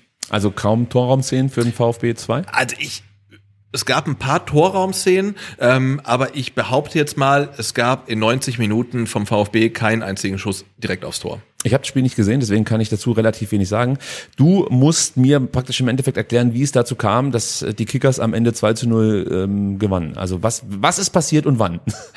Also die Anfangsphase war ausgeglichen, da hatte der VfB eine Drangphase tatsächlich, aber so ab 15 Minuten waren es dann wirklich die, die, die Kickers, die äh, am, am Zug waren, sich dann Chancen erarbeitet haben. Und ich glaube, was natürlich für den VfB auch ganz entscheidend war, waren die zwei verletzungsbedingten Auswechslungen. Aha. Also du musst in der, ich glaube 15., 16. Minute war es, äh, muss äh, Dominik Drabant ausgewechselt werden. Mhm. Da gab es eine Ecke vor den Kickers. Er versucht die irgendwie rauszukratzen, schafft das auch, fällt rückwärts ins Tor. Ich weiß gar nicht, wo er sich verletzt hat, aber musste dann ausgewechselt werden. Für ihn kam dann äh, Finn Böhmker, Mhm. hat seinen ersten Einsatz für den VfB gehabt und hat auch wirklich sehr, sehr gut gehalten. Also hat ein paar richtig gute Aktionen gehabt und kaum hast du die Verletzungspause, äh, verletzungsbedingten Wechsel ähm, halt irgendwie verkraftet, äh, musste dann auch Jordan Meyer raus nach gut 30 Minuten. Auch der hat sich wehgetan, humpelte noch und das war natürlich, glaube ich, schon zwei Wechsel, die dem VfB wehgetan haben. Also du wechselst eine Nummer eins aus, du wechselst den Sechser aus. Ähm, das ha- hast du schon gemerkt, da war so ein gewisser Bruch im Spiel. Und dann gehen die Kickers, glaube ich, in der zweiten Halbzeit relativ früh in Führung. Genau, es ging dann in die Halbzeit rein. In der ersten Halbzeit hatten die Kickers auch Chancen plus ohne richtig heftige Torchancen zusammen. Eine gibt's, äh, wo dann tatsächlich Finn Böhmker den einen guten Distanzschuss noch an Pfosten lenkt, hat er richtig gut gehalten, war super schnell unten und ähm, ja, genau, zweite Halbzeit kommen die Kickers besser raus, machen dann relativ schnell das Tor in der 49. gibt eine Flanke äh, relativ gut auf Antlitz und der hauten dann, ich glaube, Volley ähm, wirklich unhaltbar ins Netz. Also schöner Angriff, hatte ziemlich viel Platz, machten dann rein und tatsächlich dann nach dem Tor der Kickers hatte ich das Gefühl, jetzt kommt der VfB, weil da hast du über links äh, zwei richtig gute Situationen gehabt über Drakas, der sich sehr, sehr gut durchsetzt, zieht dann in den 16er rein, bringt den Ball in die Mitte und ich glaube, ähm, Gallien war es dann, der verpasst, der wurde eingewechselt für Thomas Castanaras, der in der ersten Halbzeit eigentlich unsichtbar war, also der hat keinen einzigen Abschluss gehabt, äh, hat kein gutes Spiel gemacht, äh, galt aber für viele VfB-Spieler ähm, und Galdien verpasst den, also auch wieder kein Torabschluss, aber das war somit die beste VfB-Chance. Davon hast du zwei gehabt, da kam der VfB so ein bisschen und gerade in die Drangphase macht dann äh, äh, machen dann die Kickers über Berisha in der 60. Ja, ein relativ krummes Tor, gibt eine Freischusshereingabe durch Kammerbauer und der kriegt ihn halt irgendwie auf den Kopf und der Ball wird immer länger und länger und denkst, ja, oh, fuck, der ist drin, ja, und dann geht er halt ins lange Eck und ist halt drin und danach war es eigentlich durch und ich hatte so ein bisschen das Gefühl, dass sich tatsächlich die die jungen Spieler von der U21 vom VfB auch so ein Stück weit von der Kulisse haben beeindrucken lassen. Also klar, Kickers-Fans waren sehr präsent. Hinterm VfB stand die VfB-Kurve. Das waren auch relativ viele Leute, vielleicht 2000 oder so. Da war schon viel los. Und ich glaube, ich weiß nicht, wie sonst die Zuschauerzahl beim VfB U21 ist. Wahrscheinlich sind es halt 200, 300 Leute. Jetzt waren es halt äh, 30 mal so viele. Also da, das macht schon was mit denen. Das macht schon was, das glaube ich auch. Was mir noch aufgefallen ist beim Studieren der Aufstellung, Roberto Massimo, wir haben es vorhin angesprochen, ähm, spielte 69 Minuten. Ähm, ja, wie hast du ihn gesehen? Konnte er irgendwas, also konnte er nachweisen, dass er eigentlich zu gut ist für die Regionalliga? Nein, ähm, nein, muss ich sagen. Aber ähm, also erstmal, ich konnte ihn relativ gut sehen, weil er hat angefangen. Ähm, ich saß auf der Haupttribüne und der VfB hat von rechts nach links gespielt. Roberto Massimo hat angefangen auf der rechten Seite, ist dann relativ schnell auf die linke Seite rüber gewechselt, also vor mir gespielt und hat dann in der zweiten Halbzeit auf der rechten Seite gespielt, also wieder vor mir. Und ich konnte ihn halt wirklich dann sehr gut in Augenschein nehmen. Ähm, und ich habe mir so gedacht, äh, es gab ja die Diskussion nach unserer Folge mit Jana Beustein und Heiko Gerber, dass man gesagt hat, ja, die Jana, die hat ja Bundesliga gespielt und jetzt spielt sie halt da Oberliga und so weiter. Ist ja klar, dass die alles kaputt schießt. Da dachte ich, na, Roberto Massimo, der spielt halt Bundesliga und spielt jetzt in der vierten Liga. Und das fällt nicht auf. Und also, er hat, das war von ihm kein gutes Spiel, aber das war, du hast doch gemerkt, der ist halt mit denen einfach nicht eingespielt. Also du Genau. hast gemerkt, die Laufwege stimmen nicht, die Passwege stimmen nicht, die Abstimmung stimmt nicht. Wenn er den Ball hat, dann siehst du, was er kann, gar keine Frage. Und er kann sich gegen jeden da durchsetzen und er ist schnell und, aber du merkst halt, das Zusammenspiel passt halt einfach nicht. Das ist ja das, was uns auch aufgefallen ist, als wir für Leaks kommentieren durften und wir auch einen Philipp Förster und ich weiß nicht, Der aber getroffen hat, alle. ja. Das stimmt, aber Auch in die Dante Davi hat er schon U21 ja, genau. gespielt. ne? Also, aber du merkst halt einfach, es fehlt die Bindung dann Ja, zur Mannschaft absolut, dem Moment. Also absolut, die haben ja. die Qualität, aber die Abläufe passen halt einfach nicht so richtig. Deswegen würde ich das jetzt nicht als äh, Degradierung oder so sehen, dass er jetzt da nicht so performen konnte, wie wir uns das vielleicht gewünscht hätten von einem Bundesligaspieler. Genau, das ist vielleicht nur nochmal der, der Hinweis, vielleicht auch an die, die verantwortlichen Trainer. Also es ist vermutlich keine Stärkung, einfach einen Bundesliga-Profi in die U21 reinzuwerfen. Es geht, glaube ich, um, wahrscheinlich um Spielpraxis, Spielzeit. ja. ja, Ähm, aber ob ihm das geholfen hat, ich frag's mal zu bezweifeln. Ja, also am Ende verliert der VfB Stuttgart das Derby. Am gestrigen Dienstag ging es dann schon weiter für die VfB U21 und zwar ging es ähm, zum TSV Steinbach-Heiger in Mittelhessen. Das nächste Topspiel stand an gegen den Zweitplatzierten und Markus Fiedler veränderte seine Anfangsformation gegenüber dem 0 zu 2 gegen die Stuttgarter Kickers auf sechs Positionen. Unter anderem durften wir Innenverteidiger Alexander Greuß nach langer Verletzungspause wieder zurück auf dem Platz begrüßen. Sebastian, es half alles nichts. Das Spiel gegen 1 zu 2 verloren. Ja, aber ich glaube, es hatte einen komplett anderen Charakter als das Derby ähm, auf der Waldau, so wie ich das gelesen habe, denn der VfB hatte sehr, sehr viele Chancen, hat aber leider nur sehr, sehr wenig Tore geschossen. Das war das Problem und vor allem, ähm, glaube ich, spielt natürlich dann auch rein, dass der VfB schon in der vierten Minute mit 0 zu 1 in Rückstand geriet, nachdem Henry Chase so einen kleinen Fehler drin hatte, versuchte eine Flanke von Manuel Kober, der mal beim VfB spielte, zu klären und dann fiel der Ball Jonas Singer vor die Füße, der dann aus 10 Meter zum 1 zu 0 traf. Im Anschluss versuchte der VfB noch so ein bisschen ja, irgendwie schnell zurückzuschlagen, hatte mit Mattes Hoppe und äh, Babis Drakas äh, ganz gute Möglichkeiten, die machten beide viel Betrieb. Ähm, der Ausgleich fiel aber dann erst in der 37. Minute durch Dejan Gallien, ja, ähm, nach einer Freistoßhereingabe von Raul Paula, ja, der auch wieder seine Scorerpunkte Ja, sammelt. gehört, ja, macht Gallien dann sein elftes Saisontor. Aber auch da wieder, du kommst zurück, Anschlusstreffer und wenige Minuten später geht dann Steinbach-Heiger doch wieder in Führung. Serkan Firat, schöner Freistoß, auch mit dem Standard, trifft aus 23 Meter direkt ins Tor. Und danach, du hast es schon gesagt, war der VfB sehr bemüht, hatte Chancen, Gallien hatte nochmal eine Chance, Paula hatte nochmal eine Chance, es gab gute Möglichkeiten in der Schlussphase, aber am Ende steht dann trotzdem die fünfte Saisonniederlage. Es ist eigentlich eine, wirklich eine bittere Niederlage, eine unverdiente Niederlage, Ja. anders als gegen die Kickers. Genau, da war es komplett verdient und Genau. das möchte ich noch kurz ähm, er erwähnen, weil du jetzt äh, angesprochen hast, dass äh, Henry Chase da in der vierten Minute nicht ganz äh, so richtig gut aussah. Ähm, gegen die Kickers hat er mir wirklich sehr, sehr gut gefallen. Als Innenverteidiger hat eine brutale Ruhe am Ball, hat eine Übersicht, ist immer anspielbereit, sieht, wo seine, seine Mitspieler sind. Also für mich so ein bisschen vergleichbar mit Waldemar Anton, macht nichts Verrücktes, ähm, aber macht die einfachen Dinge richtig, richtig gut und vor allen Dingen, du, du, er ist halt zweikampfstark und hat auch im eigenen Strafraum, wird er nicht hektisch und so weiter, äh, hat mir richtig gut gefallen. Also ich mal gucken, wo es für ihn noch hingeht, aber ähm, der hat mir trotz der Niederlage wirklich Spaß gemacht. Ja, werden wir mal beobachten. Ich meine, so ein Fehler gehört halt unter Umständen auch in der Entwicklung dazu. Das, das kann schon mal passieren. Ähm, aber wenn du davon berichtest, dass er sonst sehr, sehr solide Auftritte hinlegt, ja mein Gott, dann sei es ihm verziehen. Der VfB 2 aktuell auf Platz 5, aber da ist es alles wirklich brutal eng. Also zwischen Platz 5 und Platz 1, den aktuell die Stuttgarter Kicker- Kickers innehaben, liegen wirklich nur drei Punkte. Also ein super enges Rennen. Und äh, am kommenden Samstag um 14 Uhr steht für den VfB 2 ein weiteres Auswärtsspiel auf dem Pro Programm. Dann geht es zum württembergischen Derby, zum VfR Aalen, die aktuell auf Platz 9 liegen. Also da kann der VfB dann den Anschluss entweder halten oder den Abstand zu den Aufstiegsrängen verkürzen. Also Ränge ist ja falsch, es gibt ja nur einen, Ja. nur der erste steigt auf. Aber ja, also ich glaube nicht, dass sich die Truppe von Markus Fiedler durch diese beiden Niederlagen aus der Bahn bringen lässt. Wir haben das ja schon mal erlebt, dass der VfB zwei, drei Spiele in Folge nicht gewinnen konnte. Ja. Ich glaube, drei waren es damals. Müssen es gewesen sein, Ja. das sind fünf Niederlagen, ja. Ja, naja, jetzt sind insgesamt genau. Fünf, ja, genau, stimmt, ja. ja, wenn du es addierst, logisch. Also Genau. ich glaube, das, das, das können die schon verkraften, zumal es halt einfach wirklich gegen die Top-Teams jetzt dieser Liga ging. Genau, aber man sieht halt schon, ähm, das sind junge Spieler und die Leistungskurve hat halt wirklich große Ausschläge nach oben und nach unten. Da kann es sein, du verlierst mal zwei Spiele am Stück, eins verdient, eins unverdient, dann kann es sein, du kriegst mal eine Klatsche und die nächsten drei Spiele gewinnst du wieder im Hurra-Stil, aber deswegen ist es halt noch U21. Das hat man zum Beispiel auch äh, am Samstag gegen die Kickers gemerkt, dass da halt Leute spielen, die sind halt Mitte 30 einfach. Ne? Die sind halt dann doch ein bisschen ruhiger, abgezockter und so weiter. Äh, aber das gehört halt dazu. Also das ist ja auch, wie gesagt, Lernprozess. U19, da machen wir es ganz kurz, weil wir wieder viel zu lang aufgenommen haben. Die verloren das Spitzenspiel gegen Eintracht Frankfurt mit 0 zu 1. Torschütze Nico Kovac. Ach, guck, der spielt noch. Der spielt noch.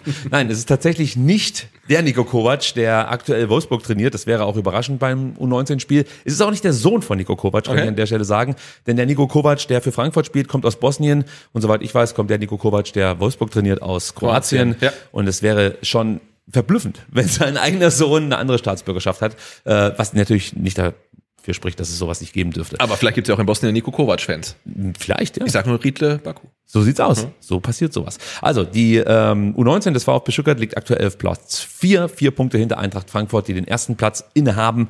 Und weiter geht es am kommenden Samstag ähm, in Heidenheim. Da geht's dann zum Tabellenvorletzten ähm, der U19 Bundesliga Süd-Südwest. Und Anpfiff ist um 12 Uhr. Sebastian, noch ein Thema, das uns am Herzen liegt. Der VfB Stuttgart möchte grüner werden und äh, die Stadt Stuttgart sowieso. Natürlich. Klimaneutral Das- bis 2035, glaube ich. So sieht's aus Ja. und wir sind da auch komplett dafür. Deswegen hätten wir es auch gut gefunden, wenn der VfB Stuttgart ein Solardach bekommt Mhm. auf seiner Arena, auf das Neckarstadion. Das war eigentlich auch der Plan. Dann hieß es mal, können wir uns nicht mehr leisten, weil wird zu teuer. Alles wird immer teurer. Ja, Ja, und jetzt heißt es plötzlich, Mach mal geht doch. doch. Genau. Sebastian, klär Ja, auf. danke, danke an die Grünen. Äh, nee, genau, also ähm, es ist ja schon äh, lange klar, dass diese 97 Millionen, die der ähm, Gemeinderat der Stadt Stuttgart mal genehmigt hat äh, für den Neubau ähm, im Stadion nicht reicht, weil klar, alles wird immer teurer und dann haben sie auch noch rausgefunden, die Fundamente sind irgendwie nicht so, wie man das ursprünglich gedacht hatte und deswegen wird dieser Umbau ähm, des Stadions äh, um weitere 22,5 Millionen Euro teurer. Und dann haben sie gesagt, naja, wenn das eh alles so teuer wird, dann lassen wir auch diese Photovoltaikanlage auf dem Dach einfach weg, weil die macht eh nur Arbeit, da muss man oben in 35 Meter Höhe arbeiten und da hat man Angebote eingeholt und nur eine Firma wollte das überhaupt machen und ursprünglich waren, ähm, glaube ich mal, 1,5 Millionen veranschlagt. Die Firma sagt, wir machen es, aber für 3,5 Millionen und dann hat dann die Stadion KG gesagt, na komm, dann lassen wir das halt. Und dann haben dann die Grünen im Gemeinderat gesagt, na komm, aber wir haben nächstes Jahr die EM hier und wir wollen ja wirklich klimaneutral werden und auch ein schönes Bild nach außen geben. Wir brauchen diese Photovoltaikanlage und ähm, da gab es einen Antrag heute, heute am Mittwoch im Verwaltungsausschuss des Stuttgarter Gemeinderats, also sowas gibt's und äh, da hat sich die Mehrheit dafür entschieden, dass das Ding aufs Dach genagelt wird. Finde ich super. Und ich finde das super. Und wenn die Saison weiter so läuft, läuft, dann brauchst du auch gar keine Sonne, sondern nimmst einfach das Strahlen der VfB-Fans in der Und- Kurve und zack hast du Stadt, äh, Strom für die ganze Stadt hier. Hervorragend. Ja. Also finde ich ganz cool, dass der VfB das so gemacht hat. Das war ja auch ein Thema äh, in zurückliegenden STR-Ausgaben, äh, dass wir immer wieder besprochen haben, dass uns das schon wichtig wäre, dass man da auch vielleicht ja zukunftsorientiert plant und, Ja, und eben meine, solche Pho- Photovoltaikanlagen auf so ein Dach Ja. packt. Es bietet sich halt einfach Und an. ernsthaft, wenn du halt für mittlerweile, was gar nicht, 130 Millionen diese, das Stadion umbaust, Ja. dann musst du auch noch drei Millionen haben, um da so ein paar Solarzellen mit oben drauf zu schnallen. Würde ich auch sagen. Und wichtig, Sebastian, für mich als Schwab, wer zahlt für den ganzen Scheiß? Die Stadt, Also dann ist es okay. Genau.